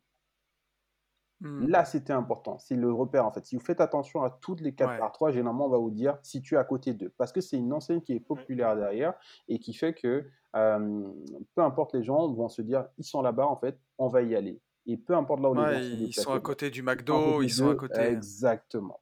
Et c'était dans la même stratégie euh, derrière. Donc, du coup, tu vois, je suis muté sur cette ville-là où c'est pareil, c'est chaotique aussi. Mais j'ai un état d'esprit qui déjà est vraiment à toute épreuve, qui fait que, bah, franchement, je suis inarrêtable. Et là, c'est là où je vis mon premier burn-out. Ok. Ah, Que putain, là, j'étais comme ça. Pas. Mais la fusée, elle explose en l'air. Pah Donc, du coup, Je connais bien ça. C'est que le premier du- d'une longue série. Je vis ce burn-out-là parce que, euh, grosso modo, tu es sur ce plan-là, on te fait comprendre. Et effectivement, c'est ça. Quand tu, pour toi, euh, du coup, Tony, je pense que tu as dû te rendre compte que quand tu es chef d'entreprise, tu es solo, en fait, dans ton bureau. Exactement. Tu es seul au monde, en fait. Tes décisions, tu les prends tout seul. Et on te dit, bah ouais, en fait, tu dois te débrouiller. Mais pourtant, tu as un service juridique, tu as différents services qui sont là, normalement, pour encadrer et épauler cette partie-là. Mais c'est là où tu te rends compte que, généralement, euh, les salariés sont mieux encadrés que les chefs d'entreprise. Quand il y a une tête à faire tomber, ben, c'est plus facile de faire tomber, du coup, la tête de celui qui est au-dessus que de faire tomber la tête, du coup, des autres personnes qui sont en dessous. Tu vois? Et donc là, je le vis euh, très, très mal, en plus de ça. Et je me dis, bah, dans tous les cas, c'est pas grave. Et c'est là, pour, pour revenir au projet avec euh, Alexis, c'est là qu'on lance euh, à l'époque, euh, en 2000, euh, 2017, la toute première euh, boîte avec les supercars. Les gens pensent que les supercars, ça naît d'aujourd'hui. Alexis, vraiment gros fan de supercars, ainsi de suite. Et moi, je demande un congé sabbatique. Et qu'on me refuse. Je me dis, attendez, je prends un magasin, je fais le nettoyage, je subis en plus de ça, et je demande un congé à sabbatique création d'entreprise. Du coup, on me le refuse. Je dis, ok, il n'y a pas de souci. J'accepte. Mm. Et c'est là qu'Alexis, du coup, euh, monte du coup la, la, la boîte tout seul euh, derrière, donc avec la supercar, euh, sa R8 euh, à l'époque. Et, Et ça à Bordeaux? Pas du tout. Exactement, à Bordeaux. À Bordeaux. Parce que du coup, c'était la zone de chalandise euh, que nous, on avait. Parce que moi, de par mon travail, j'avais accès à énormément Bien de sûr. données que j'ai toujours accès aujourd'hui. C'est-à-dire que, que ce soit en termes de démographie, euh, pourquoi moi, chez les accompagnements, j'arrive à être performant sans parler d'ego, quoi que ce soit, c'est que tous ces outils-là, j'ai encore accès. D'accord? Ce sont des outils qui sont vraiment puissants parce que quand tu t'installes dans une zone géographique, en fait, euh, tu étudies tout cet écosystème-là. Le nombre d'entreprises qui est autour, le nombre de- d'habitants, le nombre de revenus, ainsi de suite, du coup, salariés. Et c'est ce qui va te permettre de te dire, OK, go ou no go euh, une Alors, tu- viable tu- ça tu- pas? tu sais que euh, moi, enfin, je parle pas pour la LCD, mais bon, euh, Mhm. quand bien même, enfin, pour la LCD ou pas, mais euh, quand j'achète un immeuble, Yes. je, je l'avais dit à Tony, euh, il y en a, je suis même pas, peut-être que je l'ai déjà dit dans un podcast, mais quand j'achète un immeuble, j'ai des, Ouais. des, des choses stupides, des enseignes stupides. Quand moi, j'ai autour, enfin, dans la ville, tu vois, qu'elle soit petite, moyenne, Mhm. hein, je m'en fous, mais quand Ouais. autour de moi, j'ai un domac, si j'ai un domac, Ouais. un Action Oui, et un Lidl, c'est feu. tu as tout compris. Voilà, tu vois, j'ai Bien tout, sûr. à chaque fois compris. je fais ça, et, et là, le dernier immeuble qu'on a acheté, le Lidl, il est flambant, ils l'ont ouvert il y a deux mois, le Mhm. McDo, il a un an, et Action est en train de finir les locaux. Et j'avais dit à Sarah, ben là, il faut, c'est feu, tu vois, ça veut dire Ouais, que ils- Ouais. eux, eux, eux, eux n'ont pas la même force de frappe euh, que nous pour, euh, pour faire une étude de marché, tu vois ce que je veux dire? Nous, Mhm, l'étude de marché, euh, c'est un, stylo bic et une feuille, eux, ils n'ont pas les mêmes moyens, tu vois? Et si eux, ils vont, t'inquiète que, t'inquiète que ça va dropper. Donc, c'était pour faire euh, la petite aparté fermé. Voilà, ça, ça fera un petit tips euh, pour ce podcast. Yes. Un de plus. Et, et- et du coup, tu vois, il y a ce burn-out-là que je, je vis très mal, donc je perds énormément de poids, donc tu as du harcèlement, tu peux, la seule personne avec qui tu peux échanger sont tes collègues de travail. Et je me dis, bon, c'est pas grave, c'est la vie, tiens bon jusqu'au bout, tu fermes le magasin et euh, voilà, tu vas voir Et- où est-ce que tu vas finir euh, par la suite. Quoi. Tu sais, si, si je peux faire une petite parenthèse dans ce que tu disais, quand tu es chef d'entreprise, bah, tu es seul. Tu sais, il y a un dicton anglais qui dit euh, It's lonely at the top. Et quand tu es, Ouais. tout en haut, bah, tu es seul. un, alpinisme, un alpiniste, pardon, quand il monte en haut de l'Himalaya, il y, a moins de personnes en haut de l'Himalaya que dans Eh les bars et les boîtes de nuit, quoi. eh oui. Et il y a moins de personnes qui sont rentiers que de gens dans la rat race. Et même quand tu, pour ceux qui veulent vivre de leur patrimoine, à un Mm. moment, tu vas te retrouver tout seul. hein. Toi, tu seras le lundi matin à faire ta- ton sport ou ton footing pendant que tes potes ils seront au boulot. Et faut le plus vite tu t'habitues à la solitude et au fait que tu vas décider tout seul, ça veut pas dire que tu verras pas les autres, ça veut pas dire que tu vas nouer plein Bien de sûr, bah relations ouais. profondes avec les Mm. autres, mais tu seras beaucoup tout seul quand même. Et le plus vite tu l'as avalé, la Valda, le mieux tu te portes, euh, vraiment. Exact. Mm. Ben, c'est ça. Ben, c'est ça, c'est ce qui permet aussi. euh, c'est là où tu vois la différenciation parce que sur ce magasin-là, quasiment tous les directeurs euh, sont partis soit en burn-out ou après pour d'autres faits, donc sur lesquels ça reste confidentiel. Mais parce que les équipes là-bas, c'était quand même des cracks. C'est-à-dire que euh, quand euh, les, les, les mamies bigoudines, là, tu, tu vois, moi, c'est comme ça que j'imagine ça. Euh, quand tu as affaire à des vieilles de chez vieilles, t'inquiète pas, elles savent comment faire tordre de le faire, donc euh, c'est pas toi qui arrive Hmm. en, en tout dernier qui va les faire plier, quoi. Tu vois? Et donc, du coup, en fait, là, il y a cette transition-là. Ouais, vas-y. Ouais. Non, non, mais ouais, donc là, là tu as ta transition. Il y a Alexis, lui, qui a démarré une boîte. Mhm. Et toi, donc, tu es en stand-by, en fait. Enfin, on te refuse en, ton. On me refuse le congé sabbatique, donc du coup pour création euh, d'entreprise, parce que dans ces groupes-là, tu dois poser et du coup le but c'est que ça, on puisse te garantir le même poste que tu as quitté à ton retour. D'accord. Ok. Et donc du coup, ça on me refuse ça, ben, je dis bah, c'est pas grave. Donc là après j'ai une autre opportunité, tu fermes le magasin, je sais même pas où je vais finir. Je suis là, on me propose, euh, je pense qu'il y avait plusieurs destinations à l'époque. Euh, je me dis bah, c'est pas grave, je rejoindrai le bateau euh, plus tard du coup avec Alexis. Mais en attendant, bah, c'est ton avenir, hein, parce que mine de rien, tu, as des charges, tu as des responsabilités. Et je sais qu'en premier lieu, il y avait le Brésil, mais trop loin pour moi. Voilà, j'ai mes frères ici, là, donc c'est c'est niette. Après, j'ai la Belgique. Je passe l'entretien en Belgique et normalement, tu as les packages on- qui te permettent d'aller découvrir euh, la région. Et foi, en fait, c'est pas fou. Voilà, donc euh, ça n'a pas abouti parce que j'ai des bâtons dans les roues. Donc euh, on veut me garder en France parce que là, en- là maintenant, c'est une guerre de territoire. C'est-à-dire, du coup, tu as la France qui est la France, tu as tous les autres pays à côté qui sont des pays, du coup, à part, quoi. Et au final, ben voilà, j'ai eu cette opportunité d'arriver dans le sud, euh, voilà, du côté de Cannes, et je bon, ok, why not, quoi. Je suis un enfant du soleil, et, et pour l'anecdote, j'étais venu ici, je pense, 4-5 ans avant, j'ai ramassé une pierre que j'ai trimballée euh, partout avec moi, et 5 ans plus tard, du coup, elle, elle est de retour à la maison, et elle est toujours là à côté de moi, donc euh, c'est là où je me dis, waouh, quelle belle histoire. Excellent, Dac. excellent. Alors, comment, après tout ça, donc j'allais Mhm. dire toutes ces péripéties, mais pas du tout au final. Absolument pas, en fait, c'est même tout l'inverse. Après, euh, Ouais. après avoir réussi tout ce que tu avais entrepris jusque-là, mais avec des péripéties euh, familiales, je dirais, Ouais. comment t'en arrives à Limo? Parce que là, Ben, on est hyper que- loin, tu vois. Ah bah justement, là on est hyper loin. 13 ans résumé comme ça, là on l'a fait vraiment euh, version courte. J'arrive sur ce nouveau magasin-là, donc compliqué encore. Donc là tu arrives sur une région qui... Tu perds encore tes repères. C'est ça, Alors ça attends, que attends, attends, attends, parce que moi, il y a un truc que j'ai zappé du coup. Ah, Attends. Du coup, moi, je t'ai lâché, je t'ai lâché à Poitiers. À Poitiers, le magasin, tu l'exploses, tu le termines. tu le fermes? Là, Mhm. tu pars, en, tu pars en burn-out. Tu demandes euh, une dispo, en fait, en gros, hein, une disposition, enfin, euh, d'être euh, mis en Non, c'est qu'on de Ça- replacer en fait. Ouais. Ah oui, Oui, ouais, vas-y, tu demandes, voilà. Congé sabbatique, on te le refuse. Du coup, tu restes en stand-by et là, on te reclasse, c'est ça? C'est ça. Parce qu'en fait, euh, quand tu fermes un magasin, euh, tu as des procédures qui sont euh, faites exprès pour éviter, par exemple, les, les retours de prud'homme. Donc, euh, nous, en tant Ouais. que. Donc, pour tout ce qui est RH, généralement, les, les cadres sont ceux qui sont mieux protégés à ce moment-là. Parce que du coup, tu ne peux pas faire n'importe quoi avec eux.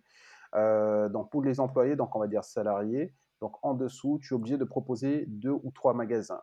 Donc, jusqu'à ce qu'ils puissent refuser. Moi, ça m'est arrivé, j'avais des tatis à côté. Ils sont obligés, ils t'envoient des courriers en fait en masse. Tu envoies des courriers en masse, si ça intéresse la personne, il accepte le poste.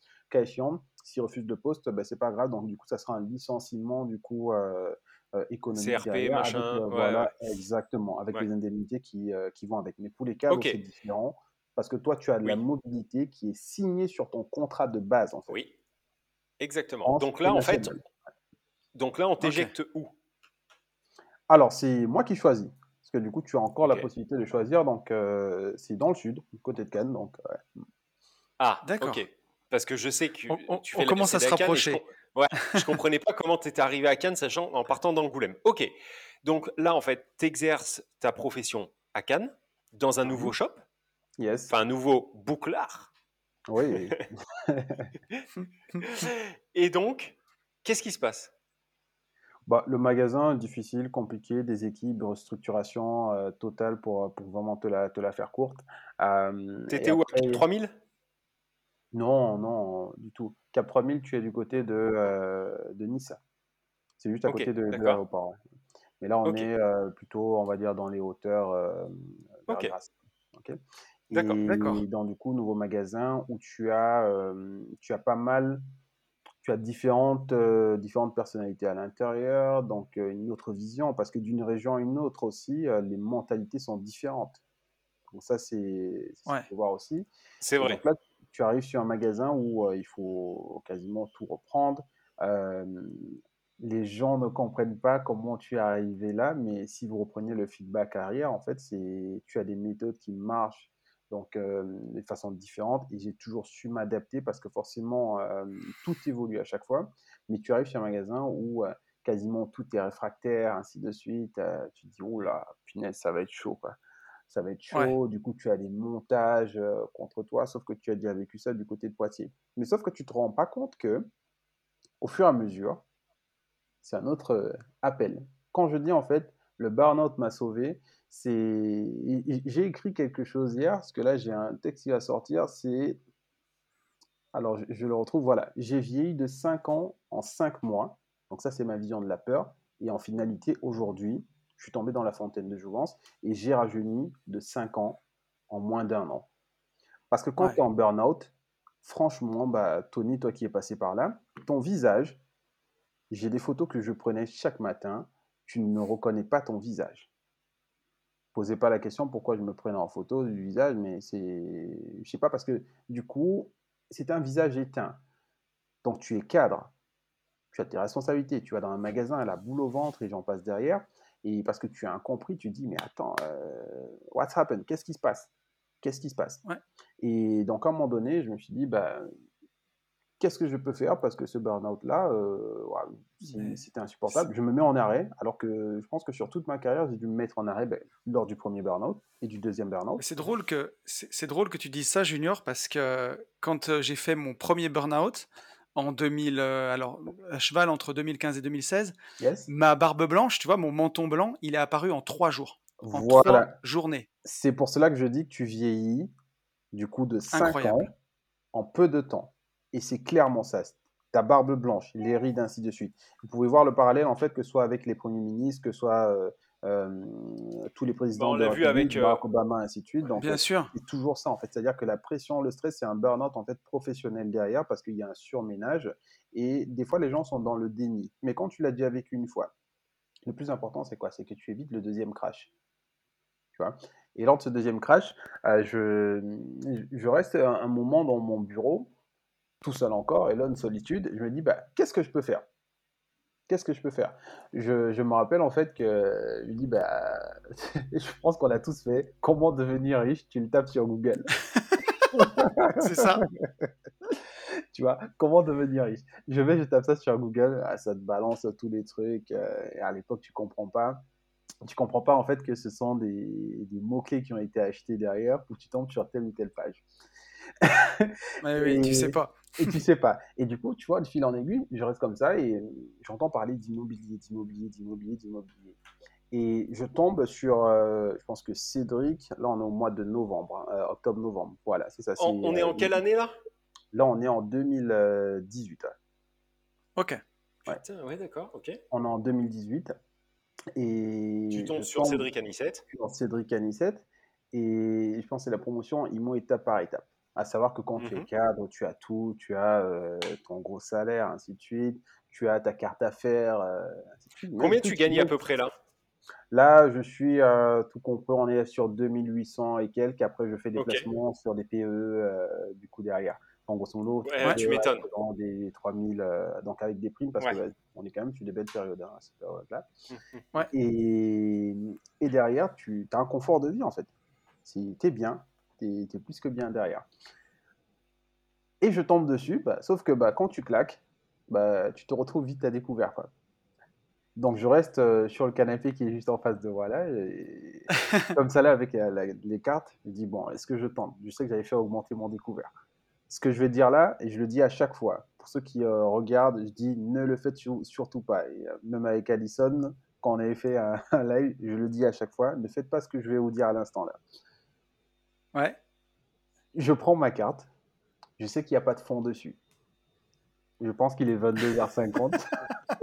et je me dis, je vais prendre la formation parce que là, il faut que je sorte de cette Faut que ça débloque. Faut Ouais. qu'il y ait un truc qui Ah se ouais, passe, quoi. ah ouais, mais je sais que forcément, le, le mois va arriver, ça sera chaud, mais j'ai pas le choix en fait.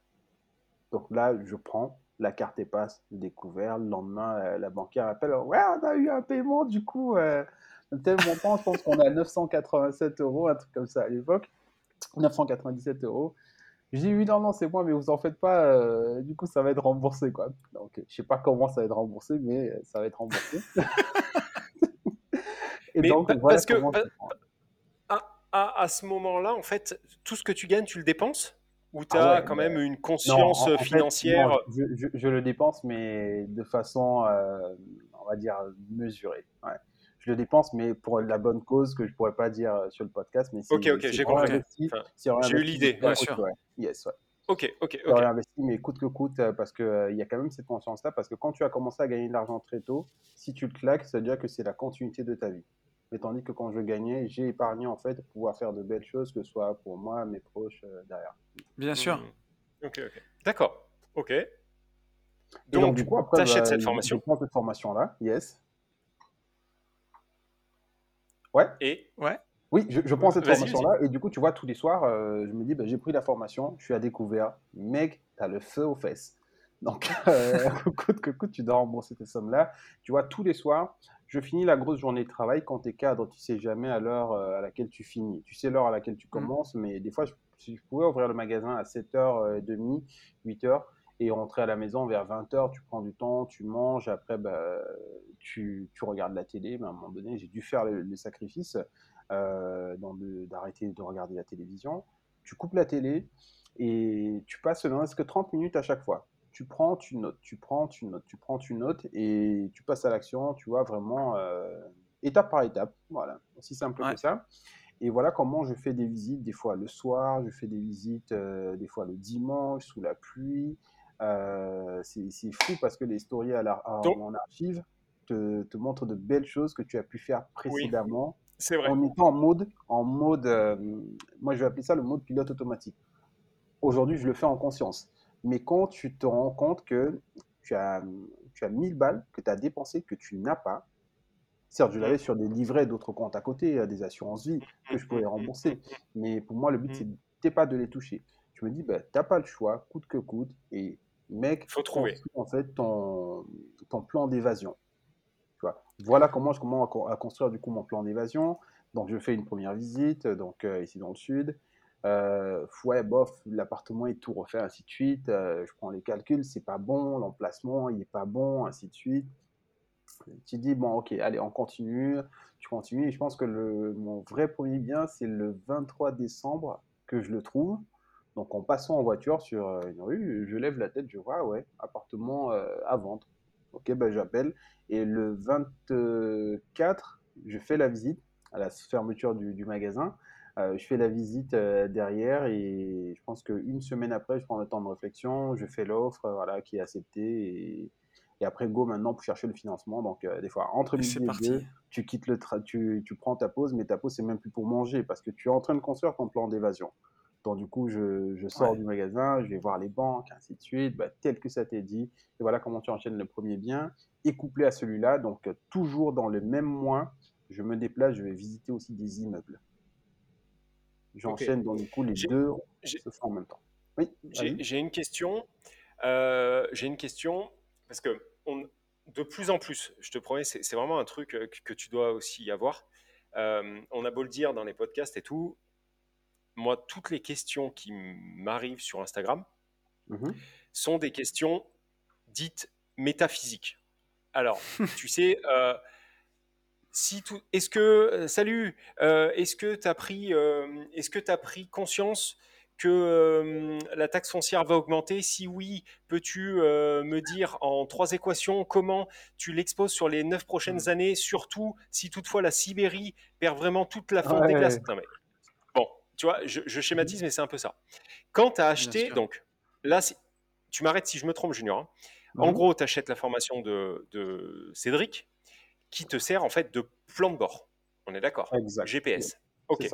T'appliques aussi con, euh, enfin aussi bêtement en fait que, que tu peux le faire, c'est-à-dire t'appliques. Mhm. On te dit la, la recette de gâteau au chocolat, la meilleure du monde, je l'ai, fais la même chose. Donc tu appliques cette recette du gâteau au chocolat sans rajouter d'ingrédients. Tu dupliques. On est d'accord? Totalement. Ouais. Ok. Tu visites. Ok. Est-ce que à ce moment-là, je dis bien à ce Mhm. moment-là, est-ce que tu te poses des questions sur la fiscalité de la SCI à l'IS, à l'IR, le LMNP, le truc? Ou alors, en fait, est-ce que tu vas euh, tranquillou, c'est-à-dire on m'a dit de visiter, je visite, on me dit de faire un calcul de renta, je fais un calcul de renta, le calcul de renta est bon, je fais une proposition, la proposition est bonne, je vais à la banque, je vais à la banque, j'essaie de lever des fonds, je lève des fonds, et j'ai l'appartement. Est-ce que tu le fais comme ça ou alors euh, tu le fais en mode vraiment ingénierie euh, métaphysique, à poser toutes les questions avant Non, de, non, même je, savoir je- du tout. C'est-à-dire que moi, je, je suis tout. euh, je sais que les premières fois, euh, je ne regarde pas le module fiscalité parce que euh, ça, ça me perd, ça me donne des, des Oui, de tête. bon, sûr. Donc, il y a- il y, a toujours un putain de lien. euh, tu parlais d'Alison tout à l'heure. Il y a toujours un putain de lien entre nous. C'est qu'au début, en fait, on a appris toutes ces parties-là Mm. sur le tas par la force des choses. Mais ça, s'il vous plaît, arrêtez d'essayer de tout connaître. Essayez, arrêtez en fait d'être Usain Bolt avant même d'avoir appris à marcher. Quoi. C'est, je ne Ouais. sais pas comment le dire dans une autre langue. Mais, mais c'est Ah. ça. Alors, moi, j'ai le truc que j'aime bien dire, que- qu'on disait avec Rudy à l'époque où on faisait de la muscu, tu sais, où les mecs, pareil, ils se disaient, il faut faire quatre séries de ci si tu veux prendre des bras et de ça et de machin. Et nous, on disait, plus Ah t'es con, plus t'es bon, quoi. Tu, Ouais. tu, prendre tu la fais whey, pas prendre mal, la mais whey. Prendre la tu, whey, tu mais vas à la salle et tu pousses, quoi. Et tu te dis, euh, plus t'es con, plus t'es bon. Et, et des fois, dans l'immobilier, c'est la même chose. Il y a un moment, il faut juste taper dedans, quoi. Moi, Donc, ça comme me je rassure. l'appelle en fait euh, au travail, c'est l'infobésité en fait. Arrêtez avec l'infobésité. Trop d'infos en fait C'est ça. paralyse. Ouais. Simple. Bien Ah sûr. ouais. Mais ouais, ouais, on, on reçoit des questions de mecs. Ouais, tu crois que pour ma holding, faut plutôt que je la mette en Ah, SAS ou en. SARL Euh, Et c'est quoi la boîte qui est en dessous? Ben, Je l'ai pas encore créée. Mais frérot, arrête. Mais, mais- tu pètes mais les plombs, là. même, même sans aller, même sans aller aussi loin. euh, ok, mais ça, ça me rassure. En fait, tu as appliqué Ah ben, bêtement, entre guillemets, en en, fait. en pleine Oui, bah oui, conscience. Voilà, en pleine conscience, mais bêtement. Ok, bon, alors je te laisse dérouler. Donc après, tu visites, enfin, tu cherches des immeubles Oui, pour passer un step au-dessus. Ok. exactement. C'est-à-dire que je fais les deux en même pro- temps.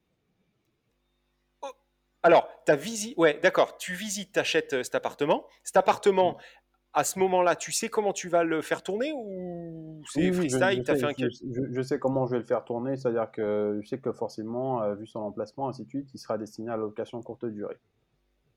D'accord, ok. Ok. Donc lui, tu, le fais tourner encore durer sur ton programme, enfin Ouais, sur ton tableau ça. de bord, et tout de ça. suite, tu vas chercher des immeubles. Exactement, ouais. Ok. Mais t'as pas encore le premier financement. Non, du tout. Ok. Donc très bonne anecdote. Alors vas-y, ça déroule. Ouais. Donc tu vas chercher ton immeuble, ton Non, immeuble dans la même région. Non, du tout, ouais, plus éloigné, ouais, plus éloigné. Du côté, ok, voilà, mais dans le sud. Non, du tout, parce que le sud, c'est Ah. juste intouchable. Ouais. Ok, ok. D'accord Donc tu te retrouves à remonter sur Bordeaux.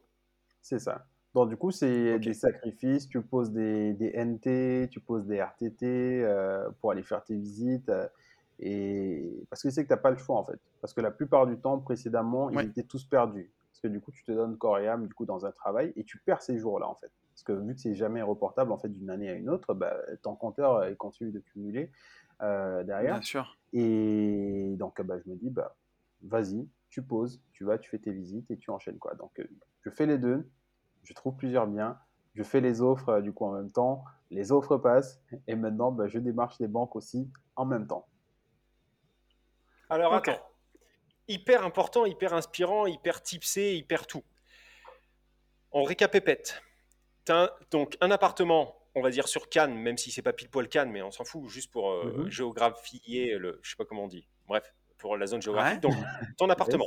Pour qu'on Lui- se situe, pour qu'on y Voilà. comprenne quelque chose. Lui, donc, tu cherches une banque, enfin, tu démarches une banque pour financer que cet appart, on est d'accord? Ouais, c'est ça. Puis tu trouves cet immeuble autour de Bordeaux, et là, Mhm. et là tu prends pas la même banque, tu démarches une autre banque. Ou tu je prends la même banque. d'abord la même banque. Je démarque Ok. d'abord la même banque qui me dit en fait euh, Ah, c'est chaud là en fait. Ok, Hmm. d'accord. Et donc là, lui, il te finance, ce- ce- cette banque te finance l'appart. Celui qui Mhm. dit c'est chaud. Lui, il accepte euh, de financer l'appart. Et tu vas ça. chercher une autre. Ok. Après, et, je et vais tu la trouves, cette autre banque? euh, ah oui, ouais, je, je les trouve tous. Euh, c'est l'anecdote en fait. Vous allez pouvoir la voir ici en image. Mais ce que je faisais en fait à chaque banque, donc euh, ça, c'est vraiment le, le cahier qui est le, le plus important. Un petit euh, calepin. euh, le calepin, dans ce calepin-là, en fait, il y avait chaque banque que euh, du coup j'allais visiter. Et à chaque fois que je sortais de là, je ne sais pas si vous allez réussir à lire. Donc, vous voyez Société Générale, banque, ainsi de suite. Ouais. La Société Générale me dit, euh, bah là, je n'avais pas estimé les travaux, manque d'estimation de travaux, valeur locative, difficulté du coup à accorder 100%, euh, car vous n'êtes pas encore propriétaire, et euh, vous êtes obligé de passer par une hypothèque chez le notaire et, et pas par un organisme Ok. du coup, de caution. Ok. Tu, Alors, tu te fais ta, ta checklist, ton, ton feedback en fait à Je chaque me fois. fais mon feedback Oui. du coup à chaque fois que je fais les banques. Pourquoi ça me permettait de réajuster euh, le discours déjà vis-à-vis des banques. Et j'ai tout consigné ici à l'intérieur euh, qui, qui aujourd'hui quand je regarde me dit ok ça ça ça il y a telle telle banque. Et à l'époque je ne sais pas que la SGE en fait c'est une banque de, de crevards voilà. ou comme la BNP. Donc du coup tu vois tu commences à te noter ça et tu vois au fur et à mesure et même pour chacune des visites tout est noté là. Donc même tu as les questions. Donc si on voit ici question CNP donc pour euh, tout ce qui est assurance tout est tout est consigné à ce moment-là quoi. Ok. Alors, il y a un truc qu'il faut dire, euh, c'est que je pense que cette logique de, de- de démarchage, de travail, etc., et on en a déjà parlé avec Tony, et je pense qu'il va vraiment falloir qu'on trouve une solution pour aider les gens là-dessus. C'est-à-dire que je pense que tout ça te vient aussi énormément de ton bagage commercial. Ah oui, Quand je dis ah oui. commercial, c'est Ah oui. Ouais, commercial sais, à, à rencontrer des gens, à trouver des Ah oui. solutions euh, avec le management, etc. C'est-à-dire qu'effectivement, toi, instinctivement, tu vas dans une banque, tu penses à prendre un cahier, tu notes, euh, tu, effectivement, tu fais une, une checklist, euh, et au ça. final, ça. te, ça te sort en fait toutes tes objections pour pouvoir après, sur une autre banque, contrer ces objections.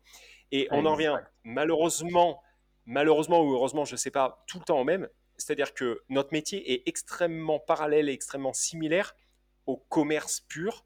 Et je pense qu'il est beaucoup plus simple de faire de l'immobilier à partir du moment où tu sais vendre. Si tu sais vendre, tu sais acheter, enfin en partie, tu sais, tu sais un Mm. peu mieux acheter que quand tu es peintre en bâtiment. Non, pas peintre en bâtiment, justement. Peintre en carrosserie de voiture, que tu parles à absolument personne et que tu te fais désosser devant un banquier. Donc, Ah, il faut, il faut, il faut qu'on remédie à ça. Ça fait 3, 4, 5, Ouais. 10 fois qu'on en parle. Il faut qu'on remédie Alors, euh, à ça. C'est sûr qu'un bagage commercial va t'aider et que de toute façon, la vente dans la vie, quand tu sais vendre, tu crèveras jamais de faim. Euh, c'est une compétence qui est vraiment très très utile. Après, euh, après, c'est pas comment dire, c'est pas un drame si tu sais pas le faire. Il faut arrêter d'avoir peur de se payer la honte. Tu parlais de l'infobésité tout à l'heure, euh, Junior. Oui. Mais si, si tu as tout le temps peur, que tu sors pas de chez toi, que tu fais rien, il va rien se passer. rien. Et Il se passera rien. il faut des fois, faut des fois que tu Oui. te payes la honte à la banque. Ah, La première fois totalement. que qui va te dire euh, je, je peux pas vous négocier le- le- le- l'abandon des IRA si vous avez- vous faites un remboursement anticipé. IRA, tu sais pas ce que ça veut dire. Ah, tu dis, oui, ce que oui. j'allais dire en fait. Et puis tu sors et tu dis ah. IRA. Bon, j'ai compris. Et tu vas te payer la honte une ou deux fois, forcément. Tu peux pas tout savoir. Et après tu Mais vas c'est pas grave. C'est pas grave, on s'en fout. Ok. Donc, donc je, je suis content d'avoir entendu euh, dire ça, Junior. Et effectivement, le, le tips, c'est euh, ce cahier. Et ce cahier, par contre, toi, il est instinctif. Mais c'est vrai que je pense pas qu'il le soit pour, pour tout le monde. Donc, c'est c'est important. Donc, on continue. Donc, tu trouves, du coup, tu le trouves cet immeuble. Tu arrives à le faire financer par une autre banque? Yes. Ok. Et qu'est-ce qui se passe là? Donc, tu rebalances tout en LCD Comment Non, Qu'est-ce que tu fais? Cet immeuble-là, du coup, on est à plus de 800 km. Donc, du coup, euh, tu vas pas t'amuser à ça, Ouais. étant donné que je suis euh, euh, encore salarié à cette période-là. Donc, du coup, tu fais quelque chose d'assez euh, safe et secure. C'est-à-dire, tu suis le plan. Le plan que tu as mis, j'ai un dossier que je monte, je constitue par moi-même. Pourquoi Vous vous avez parlé de déformation professionnelle, c'est-à-dire que nous, tous les ans, quand on cherchait un emplacement numéro 1, donc grosso modo, tu vas faire, euh, c'est plus qu'un business plan, c'est vraiment ton plan à 5 ans, donc euh, où tu vas mettre tes forces, tes faiblesses, qualités, ainsi de suite. Donc euh, je reprends ça, je reproduis pour moi, c'est ce qu'on appelle le kit du dossier bancaire, mais vraiment à ma sauce, quoi. C'est-à-dire que sauce, du coup, personne qui va aller lever, parce que nous, quand tu avais des travaux, euh, c'est minimum entre du 500 000 et 700 000 euros. Quoi. Donc, tu dois pouvoir le défendre avec des bons arguments euh, derrière. Et si jamais ton magasin doit se déplacer, on parle en millions d'euros qui seront du coup amortis sur 5 à 10 ans. Parce que là, on est sur de l'immobilier euh, commercial derrière et tes loyers sont de 30 000 euros. Donc, tu prends la même chose, tu prends ton même état d'esprit derrière et tu le dupliques pour toi en tant que personne, euh, on va dire, euh, civile. Quoi. Voilà. Lambda, ouais, personne euh, Voilà, particulier, quoi. Exactement. Et donc, du coup, tu vois, cet immeuble-là, Ok. je le laisse juste en meublé, euh, voilà, dans un premier temps. Je me dis, bah, on fait quelque chose d'assez euh, safe. D'accord. Tu laisses en meublé et, et après, on voit comment ça, ça avance et bah, let's go, quoi. Ok, et après, donc, tu as, fait ce premier immeuble. Et alors ensuite, comment, comment on a enchaîné? Alors, bah, de toute façon, les deux, euh, la- l'appartement du coup en LCD, c'est celui qui me permet de faire déjà une très très belle saison. Bon, euh, j'ai pris quand même du retard dessus, mais je me dis, punaise, c'est puissant quoi. Donc, du coup, tu arrives à générer quasiment euh, ton salaire derrière, très peu de charges. Donc, les mensualités euh, de mémoire, euh, on est euh, là-dessus, celui-là, j'ai réussi à obtenir que euh, six mois de différé, les travaux durent trois mois, donc euh, J'utilise trois mois de, différé derrière. Et après, les mensualités euh, donc, pleines sont de 595. Euh, charge de copro, donc provisionné, on est à peu près à 80 euros euh, mensuels. Et box, internet, euh, électricité, parce que tu as les charges qui sont prises en compte dans les charges de copro. C'est-à-dire que eau chaude, chauffage, ouais. ainsi de suite, tout est inclus à l'intérieur. Bien sûr. Et ouais, franchement, tu sens un bon 2000-2500. Tu dis, ah, punaise, c'est bien, ça marche, ça cartonne, quoi. Et, et, ouais. Est-ce que je, que peux ça, me permettre ça juste le une goût, petite quoi, parenthèse? Je peux me par... une petite parenthèse dans les parenthèses? Vas-y, vas-y. Ça, oui, vous embête ou pas Vas-y, cher ami. faut, faut quand même que je vous, je vous non, partage faites, ce moment. Faites. En fait, je pense que notre podcast il vient d'atterrir à Dubaï, en tout cas le podcast de la semaine dernière. Puisqu'en fait, je parlais, euh, alors ah, je sais pas si tu as encore écouté, euh, Junior, mais en fait, je parlais d'un ancien associé. Voilà. Mhm. Et euh, je viens de recevoir Ah. un message vocal de Yann Darwin, que je vais pas écouter, Oh. je viens de voir Ah. en fait, Mhm. là. Donc, on les, je l'écouterai plus tard, mais ça y est, notre podcast est Ah, arrivé attends, à Dubaï, de- les gars. Donc, De, Yann Darwin. vraiment Yann Darwin. Donc, je pense, Ah, yes, soit je vais me faire ouais. déboîter, Ah oui. soit je vais Ah me faire déboîter ouais. la gueule, soit, euh, soit ben, en fait, il me dira que cette personne est partie. euh, voilà, entre temps, entre temps, on a su en plus qu'il n'était plus dans sa team. euh, voilà. Mais je pense qu'il fait référence à, à, à cela. Bon, voilà. Ouais, je fais une petite. Ah oui, euh, donc on est, on, on est vraiment euh, pr- pr- premier sur, euh, premier sur, euh, sur, sur Ah, l'info quoi il y a- ce matin. Attends, je vois le GIGN au-dessus. Ah, il y a un hélicoptère au-dessus de ma maison. Attends, il y a l'oreille derrière, là. Bon, je suis désolé, Junior, je t'ai coupé, mais c'était. Voilà, faille. c'est c'est- c'est le direct. Allez-y, les gars. Vas-y Junior. Ouais, non, je disais, en fait, du coup, tu, tu vois, ça te rapporte euh, autant de revenus. Tu dis, bah, franchement, c'est pas mal, quoi. Là, on est, euh, Covid n'est pas encore là, on est en 2018. Euh, tu dis, punaise, c'est puissant, quoi. C'est puissant derrière. J'ai oublié une anecdote aussi, c'est que, je pense que c'est- toi, Yann, qui, qui en parlait.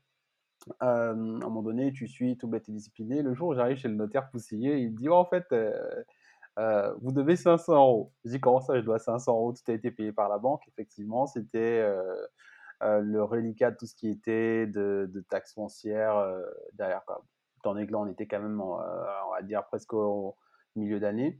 Donc ça, c'est euh, la petite anecdote pour vous dire, ben, maintenant, il faut prendre compte de ça. Et quand on vous dit que seul le terrain va vous apprendre énormément de choses, c'est pas du coup euh, du bullshit. C'est-à-dire que vous allez apprendre énormément de choses en allant sur le terrain. C'est-à-dire que même certaines formations euh, ne vont pas vous donner tous les éléments importants, mais c'est ce qui est puissant. Quoi. Donc ça, c'était Ouais. pour la partie anecdote. Mais après, donc une fois que je vois que cet appartement-là, il cartonne, bah, je me dis, ok, c'est bien, c'est cool. Euh, je vais peut-être changer la stratégie sur euh, un des appartes de- du premier immeuble, parce que les deux se financent en même temps. L'immeuble, forcément, il y a plus de travaux, ça prend euh, quasiment un an, un an et quelques et demi de travaux, parce que bah, le bien, comme vous le dites, était éclaté, mais de chez éclaté au sol, quoi. Donc du coup, il y a pas mal de choses à refaire. Et Ouais. on le refait, et il y en a un premier bien, mais du coup, qui passe en LCD. Je me dis, bah, on fait le test, on va voir comment est-ce que ça se comporte. Et ouais, là aussi, ça cartonne. Là aussi, ça cartonne. Et euh, là, avec ces deux revenus-là, je me dis, bah, tu sais quoi, Coco, au revoir, président. Excellent. Ok, super. Donc, comme, Donc- euh, comme dans la pub du loto. C'est il y a combien de temps ça, euh, Junior, du coup? Bah, ça, c'était euh, ouais, il y a deux ans. hein, ouais, c'est ça, ouais, deux ans. Ah ouais. Deux ans, ouais. Parce qu'en fait, ce qui se passe, c'est que euh, en les... je- j'ai encore une confidentialité dessus, mais hum, tu vois, les... le, le burn-out fait que ça, ça crée en moi une envie de quitter ce groupe-là. On parlait de flamme au début, tu vois, petit à petit, c'est comme la flamme des JO, là. Là, elle est éteinte euh, jusqu'en 2024. Donc, du coup, tu vois, la, la flamme, euh, du coup, s'est éteinte totalement, quoi. C'est-à-dire que hum, tu, tu ne te sens plus, en fait, écouté, tu ne te sens plus en confiance Mhm. d'un groupe qui pourtant t'a donné beaucoup. C'est pour ça que moi, aujourd'hui, c'est un groupe euh, à qui vraiment je dis merci, quoi. Et, et vraiment, mais les yeux fermés, parce que ça m'a permis de rencontrer de belles personnes, d'avoir euh, le parcours que j'ai aujourd'hui, de faire la personne qui je suis aujourd'hui, parce que le gamin de 17 ans à qui on a construit des responsabilités derrière, quel autre groupe aujourd'hui, qu'on me le montre, m'aurait permis de Ouais. Ouais, c'est vraiment important de, on dit pas qu'on crache dans quoi que ce soit, parce que ben, j'ai, je vous ai parlé du coup de mon premier directeur de magasin qui me donne la, cette chance-là, le deuxième ainsi de suite. Donc c'est, c'est un beau groupe, mais par contre c'est souvent une question d'humain. C'est pas le groupe en lui-même en fait, c'est une question d'humain, de management que tu vas avoir derrière. Et ce qui fait que ben, à un moment donné, ben non, je dis, je vais pas y laisser ma santé. Et j'ai enchaîné déjà juste avec ces deux biens-là. Et je me dis, ben, on va enchaîner les autres, mais avant tout, franchement, take care of yourself. Prends soin de toi en fait. Et là, du coup, Ouais. j'arrête totalement euh, euh, derrière parce De que- travailler. de travailler, ouais. Et là, aujourd'hui, du coup, t'en es où à ce jour-là? Donc, tu as toujours cet immeuble? Ah oui, toujours, toujours, ouais. Ok. Plus d'autres Donc qui se cet sont immeuble- ajoutés euh, derrière, donc ouais. Ok. Euh, en, en trois minutes, parce qu'en fait, on est en train de faire le, le- le podcast le plus long qu'on ait fait, mais en même Alors- temps, on veut, on veut pas couper. Alors, ah, attends, faut juste que je dise un truc au, au passage. C'est, t'as dit quelque chose, Junior. Il faut, je suis obligé de rebondir dessus. Quand t'as dit que, tu vois, la flamme olympique, elle s'est éteinte. Moi, j'ai vraiment, c'est rigolo parce qu'entre gens qui ont fait des burn-out, on le voit la même chose. J'ai Ouais. eu le même sentiment où j'avais toujours envie d'entreprendre, j'avais toujours envie de faire des choses, mais mon réservoir interne était vide en fait, comme un puits, tu vois, où euh, Oui. t'as beau descendre avec un seau, il y a plus rien Il n'y a fond. plus rien en fait. Ouais. T'es vide. Et, et tu vois, quand, quand j'ai pu atteindre mon indépendance financière, vraiment, les premiers temps, j'ai plus rien foutu, quoi. Pendant peut-être, euh, je te dirais, les six premiers mois, alors je me suis quand même focus sur euh, la société de, de marchand parce que j'avais envie de trouver Mhm. des affaires, mais je faisais juste ça. Le reste, j'ai dormi, en fait. Tellement j'étais mort, quoi. Bah ouais, c'est normal. Il fallait se régénérer. euh, une fois que tu sors du burn-out, euh, c'est- fou parce qu'entre personnes qui ont vécu ça, ton corps, ton énergie, ton sommeil, ainsi de suite, pendant au moins à peu près deux, voire des fois six mois, tu vas faire que ça. Dormir parce que tu as besoin de récupérer, tu as besoin de te retrouver aussi. Des fois, tu vas avoir des Mm. moments de vide où tu es là, regardant le vide, parce que bah, tu te dis comment tu as pu euh, vivre ça déjà. là. Ouais. Non, non, mais c'est, c'est, c'est ouf. On pourrait, on pourrait développer là-dessus, mais vas-y, mon petit Yann. Euh, oui, je, dis, je disais en fait euh, un truc euh, tout simple, c'est que Oui. euh, il faut pas, tu vois, pour les gens qui nous écoutes, que le podcast dure des années, même si Ouais, on ouais, ouais. limite deux parties, enfin Mm. bref. Euh, est-ce que maintenant, tu arrives à nous faire un... là, aujourd'hui, où est-ce que tu en es où? Je me fous du nom de l'eau, tout ça, on s'en fout, mais qu'est-ce que, voilà, qu'est-ce que Ah, tu fais pareil, aussi Ouais. bien au- aussi bien entrepreneurialement, parce que euh, la boîte de Supercar, en fait, tu as rejoint Alexis. Euh, vous avez aussi monté euh, un, deux, Mastermind. voire trois masterminds euh, Ouais. qui, qui ont, qui ont énormément cartonné avec une com qui était démentielle. Enfin, c'était hyper bien Mhm. foutu. Et Euh, qui il y revient a aussi très Johan. Oui, voilà, qui revient, j'ai vu ça. Il y a aussi Johan qui est dans l'eau, mais comment Johan rapidement est arrivé jusqu'à vous? Enfin, voilà, toute cette, toute cette partie de junior, en fait, est-ce que tu arrives à nous la condenser, quoi? Bien sûr, c'est-à-dire que pour faire simple, Johan, euh, comment est-ce qu'il rejoint la, la partie? C'est-à-dire qu'on va... euh, Ah, mais d'ailleurs, mais t'étais là, Yann. Oui, à la, Eh oui, euh, à la. Garden. oui. Et du coup, euh, ben, exactement. Ben, je l'ai là, regarde. Voilà. La garden party d'Anisette. Exactement. Ah, Yes. Donc, du coup, on est Et, tous à euh, cette et garden-là et Johan est dans le lot. Il se trouve sur la photo, Oui. si tu regardes bien, il se trouve sur cette Oui, photo-là. oui. Et inconsciemment, on ne se rend pas compte que tous les trois, on est en train de- d'échanger ensemble. D'accord? Et Johan, pareil aussi, burn-out dans l'entreprise, veut quitter aussi son entreprise. Alexis, du coup, qui est euh, pareil aussi, veut quitter son entreprise. Et tous les trois, ça fait que bah, du coup, on quitte quasiment notre entreprise euh, plus ou moins sur les mêmes périodes euh, derrière.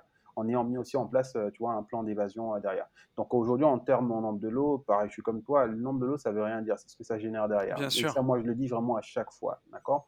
Il y a plusieurs lots, donc il y a d'autres qui ont été signés encore tout récemment. Le but, c'est de continuer cet effet boule de neige derrière. Il y a un mastermind. Il y a du coup, euh, moi, ma société du coup, de de coaching euh, derrière, plus une autre SASU euh, qui, qui arrive aussi. Donc, vous pareil aussi de continuer d'accompagner des personnes, donner des outils euh, derrière. Et d'ailleurs, big up Yann pour la force. J'ai vu ton petit vote euh, sur le nom euh, de, de la formation euh, à venir. Et c'est Ah. ça, en fait, ça que j'aime en fait sur l'état d'esprit. Euh, parce que des fois, je pense à des choses, mais c'est dans la tête, mais je pas, je prends pas le temps du coup de l'écrire, de le poster. Il n'y a pas de concurrence, vous n'avez que des personnes bienveillantes autour de vous. Vous allez attirer des personnes avec qui vous Mhm. allez kiffer, comme là, vous me faites kiffer et je kiffe avec vous cet instant-là. D'accord? Donc voilà un Bien petit sûr. peu tout l'écosystème que j'ai euh, autour de moi derrière. Et pour revenir rapidement à pourquoi la partie coaching, formation, c'est vous, vous savez maintenant que c'est parce que j'ai été formé, j'ai été agrémenté et à vous pouvoir accompagner des personnes pendant euh, plus de, euh, euh, de 10-13 ans derrière, je me suis dit, bah, back to basic. C'est ce que tu adores. Tu adores transmettre en fait. Et quand Bien tu, sûr. tu, tu souhaites transmettre, tu te prends d'abord par la passion. Et la passion fait que bah, peu importe ce que tu veux faire, tu, tu- franchement, tu bouffes des livres, tu bouffes du coup des informations, Mm. ainsi de suite. Et du coup, tu- une fois que tu as digéré, tu vas pouvoir transmettre de façon la plus simple, Mais- ludique. D'accord. C'est ça, et c'est aussi pour ça qu'on fait les gentlemen investisseurs, qu'on prend une heure de notre temps toutes les semaines avec Yann. Quand tu es passionné d'un truc, l'étape du dessus, c'est transmettre en fait. Tu as envie d'en parler, quoi. Tu as envie d'aider, tu as envie de, de transmettre en fait, tout simplement. C'est exactement Ouais, c'est top tout ça. Donc voilà un petit peu je pour résumer assez rapidement euh, ce que j'ai fait. ouais. On Ok, aura fait Mais- le. mais- Alors, j'allais dire. Ça veut donc. juste- Attends, une vas-y, vas-y, juste bro. une Vas-y, vas-y. Ça veut donc, ça veut donc dire que euh, avant la Garden, vous n'étiez pas connecté entre ton cousin et Johan. Ok. Alors moi, j'ai toujours cru en fait que ça faisait des années, tu vois. En D'accord. fait, il y a, Ok. en fait, il y a eu une alchimie qui s'est passée, c'est-à-dire que quand on a su que tous les trois on échangeait en même temps, mais ça a matché, mais euh, d'un seul coup. Euh, Ouais, c'est trop je, bien. je vais parler encore d'une partie confidentielle, mais on- à tous les trois, on fait quelque chose de puissant et on génère, euh, je pense, 30 000 ou 40 000 euros en l'espace de, de 3-4 jours. Ouais, Tu vois, Et c'est Ouais. puissant. Et pourtant, trois mecs qui se connaissent pas, parce que du coup, là, tu as deux commerciaux, plus moi commercial, du coup, en même temps manager Ouais. aussi et responsable de magasin euh, derrière, mais c'est, on se connaissait pas du tout, du tout euh, avec. Ok. euh, Ok. Ok. D'accord. Cool. Bon bah écoute, merci de nous avoir écéré euh, là-dessus. C'est incroyable. J'allais dire, c'était passionnant, mais on arrive presque à 1h50 de podcast. On aura battu notre record. Mais c'est- et je franchement, pense c'est que. passé vite. hein. Ah, mais Ah, c'était trop bien. Et, trop bien. Et je pense que, Junior, on te, on te réinvitera parce que tu sais, on aime bien aussi avec nos invités prendre un peu les questions des auditeurs. Bien et sûr. maintenant que tout le monde te connaîtra, tu vois, et que tu seras euh, validé par les gentlemen, alors, tu l'étais déjà, mais, mais, euh, mais on pourrait en refaire un en mode troisième gentleman. Grave. Mais- il faut aussi, oh, qu'est-ce qu'il y a là Non, mais c'est pas, pas, c'est pas validé dans ce sens-là. Mais euh, Non, euh, mais bien, t'as compris, tu vois, tu vois. amené, oui. Totalement, non. Ah, Et mais mec, moi, je l'ai pas- compris. Ouais. J'ai j'ai 5000 abonnés Insta maintenant, tu sais, je me sens Oh, plus là. pop, pop, pop. Non, mais euh, ouais, ouais, enfin, t'as compris, bien entendu. Enfin, les gens nous connaissent. Mais je veux dire, euh, on pourrait en faire un autre, un prochain, en mode euh, gentleman investisseur, tu vois, euh, le troisième, et on prend les questions des auditeurs et tout le monde donne son avis, et tu vois, un peu comme on fait habituellement. Ça, ça me ferait kiffer aussi. Pareil. Let's Donc, go pour le kiff. ça, Carrément. Et euh, un truc, un truc de déglingo, Sian. On va voir si tu vas me suivre. On va voir si tu as des couilles un peu. vu, que, vu que c'est le Un podcast. le plus long mastermind qu'on- au Cameroun. Non, c'est pas ça. que- Bah, Non, le- vu que, vu que c'est le podcast le plus long qu'on ait fait, et Ouais. on va voir si on va récompenser les auditeurs qui seront allés jusqu'au bout. Je voulais ressortir une, euh, je voulais ressortir une petite promo pour la rentrée parce que tu vois, on a parlé Putain, tout le long de se avec former. ses promos. celui-ci. Il est tout le temps en train On de a- faire des promos. Non, non, Ouais. pas tout le temps. Et la dernière, c'était il y a trois mois, c'était avant, avant l'été, c'était au mois de juin. Et Ouais, mais quand j'avais remis un, jour, et ben moi je dis, à partir de, tu vois le podcast, il sort vendredi à 10h jusqu'à la fin du week-end, code promo junior, moins 20% sur toutes mes formations. Alors pas le CPF parce que je, je peux pas le faire sur le Ouais, CPF. Mais euh, moins 20% sur euh, sur. D'accord. Eh ben, c'est bien, hein, Alors mon petit loup. Tu fais De quoi, quoi toi? Moins 20% sur starter cash ou pas? Alors, on peut faire un truc. Moi, je pourrais pas faire moins 20%. Mais par contre, je peux changer la tarification. En fait, il y aura pas de, il y aura pas de code. Mais par contre, pour, Ah, euh, effectivement, pour effectivement récompenser les gens qui sont allés jusque là, parce que là-dessus, je te rejoins. Euh, là, aujourd'hui, on a 477, 20%. Je remets starter cash à 390 sur le week-end, hein, par contre. hein. Ouais, ouais, sur le week-end. Ah mais d'accord, donc tu me suis. Putain, c'est beau, Bah, c'est beau. Ouais, là, pour le coup. Bravo, les gars. Ok. Eh Bon, ben, allez. Code promo junior, on le donnera pas ailleurs que dans le podcast et, euh, et on verra les fidèles comme Allez, ça. feu. Ok. Feu, Comme ça. Ouais, c'est délire. Junior, Bon, mais euh, merci, infiniment, vraiment, de moi nous avoir partagé tout ça. Vraiment, euh, grosse dose, enfin, c'est même pas que mindset, c'est euh, état d'esprit, C'était un- ouais. Vie, c'est leçon de vie euh, la, la plus globale possible. Euh, effectivement, il faut très vite qu'on se recale pour. euh, J'ai hâte d'avoir justement, euh, tu vois, de pouvoir échanger aussi euh, sur euh, des questions d'auditeurs. Je pense que ça peut nous amener encore un, Ouais. un autre, un autre état d'esprit. Ça peut être vraiment cool. Donc ça, Et faut celui-là, qu'on le refasse. On, on- on le fait dans la vraie vie, autour d'une table. Il faut qu'on arrive à se voir. Tu m'as devancé, Yes. tu m'as devancé, franchement, Ok. Tony. Et ce que Ok, j'allais dire, c'est ok, vraiment en face à face. Yes. Let's go. Allez, on, Avec grand on- plaisir. On, on cale ça avec plaisir. Euh, merci, je sais euh, si merci tu- infiniment, Junior, de tout ce que tu nous as donné. Ça fait vraiment plaisir. Ouais. Très, très Merci, euh, merci pour tout le monde. ouais, merci pour eux. Euh, je sais pas si tu connais le gimmick ou quoi. Euh, Il y a une chose qui est sûre, c'est que pour faire comme Junior, et ben en fait les petits gars, il faut passer à l'action et pour tout ça, foncer en visite. Big up, ciao. Salut, salut, à Salut, tous. ciao.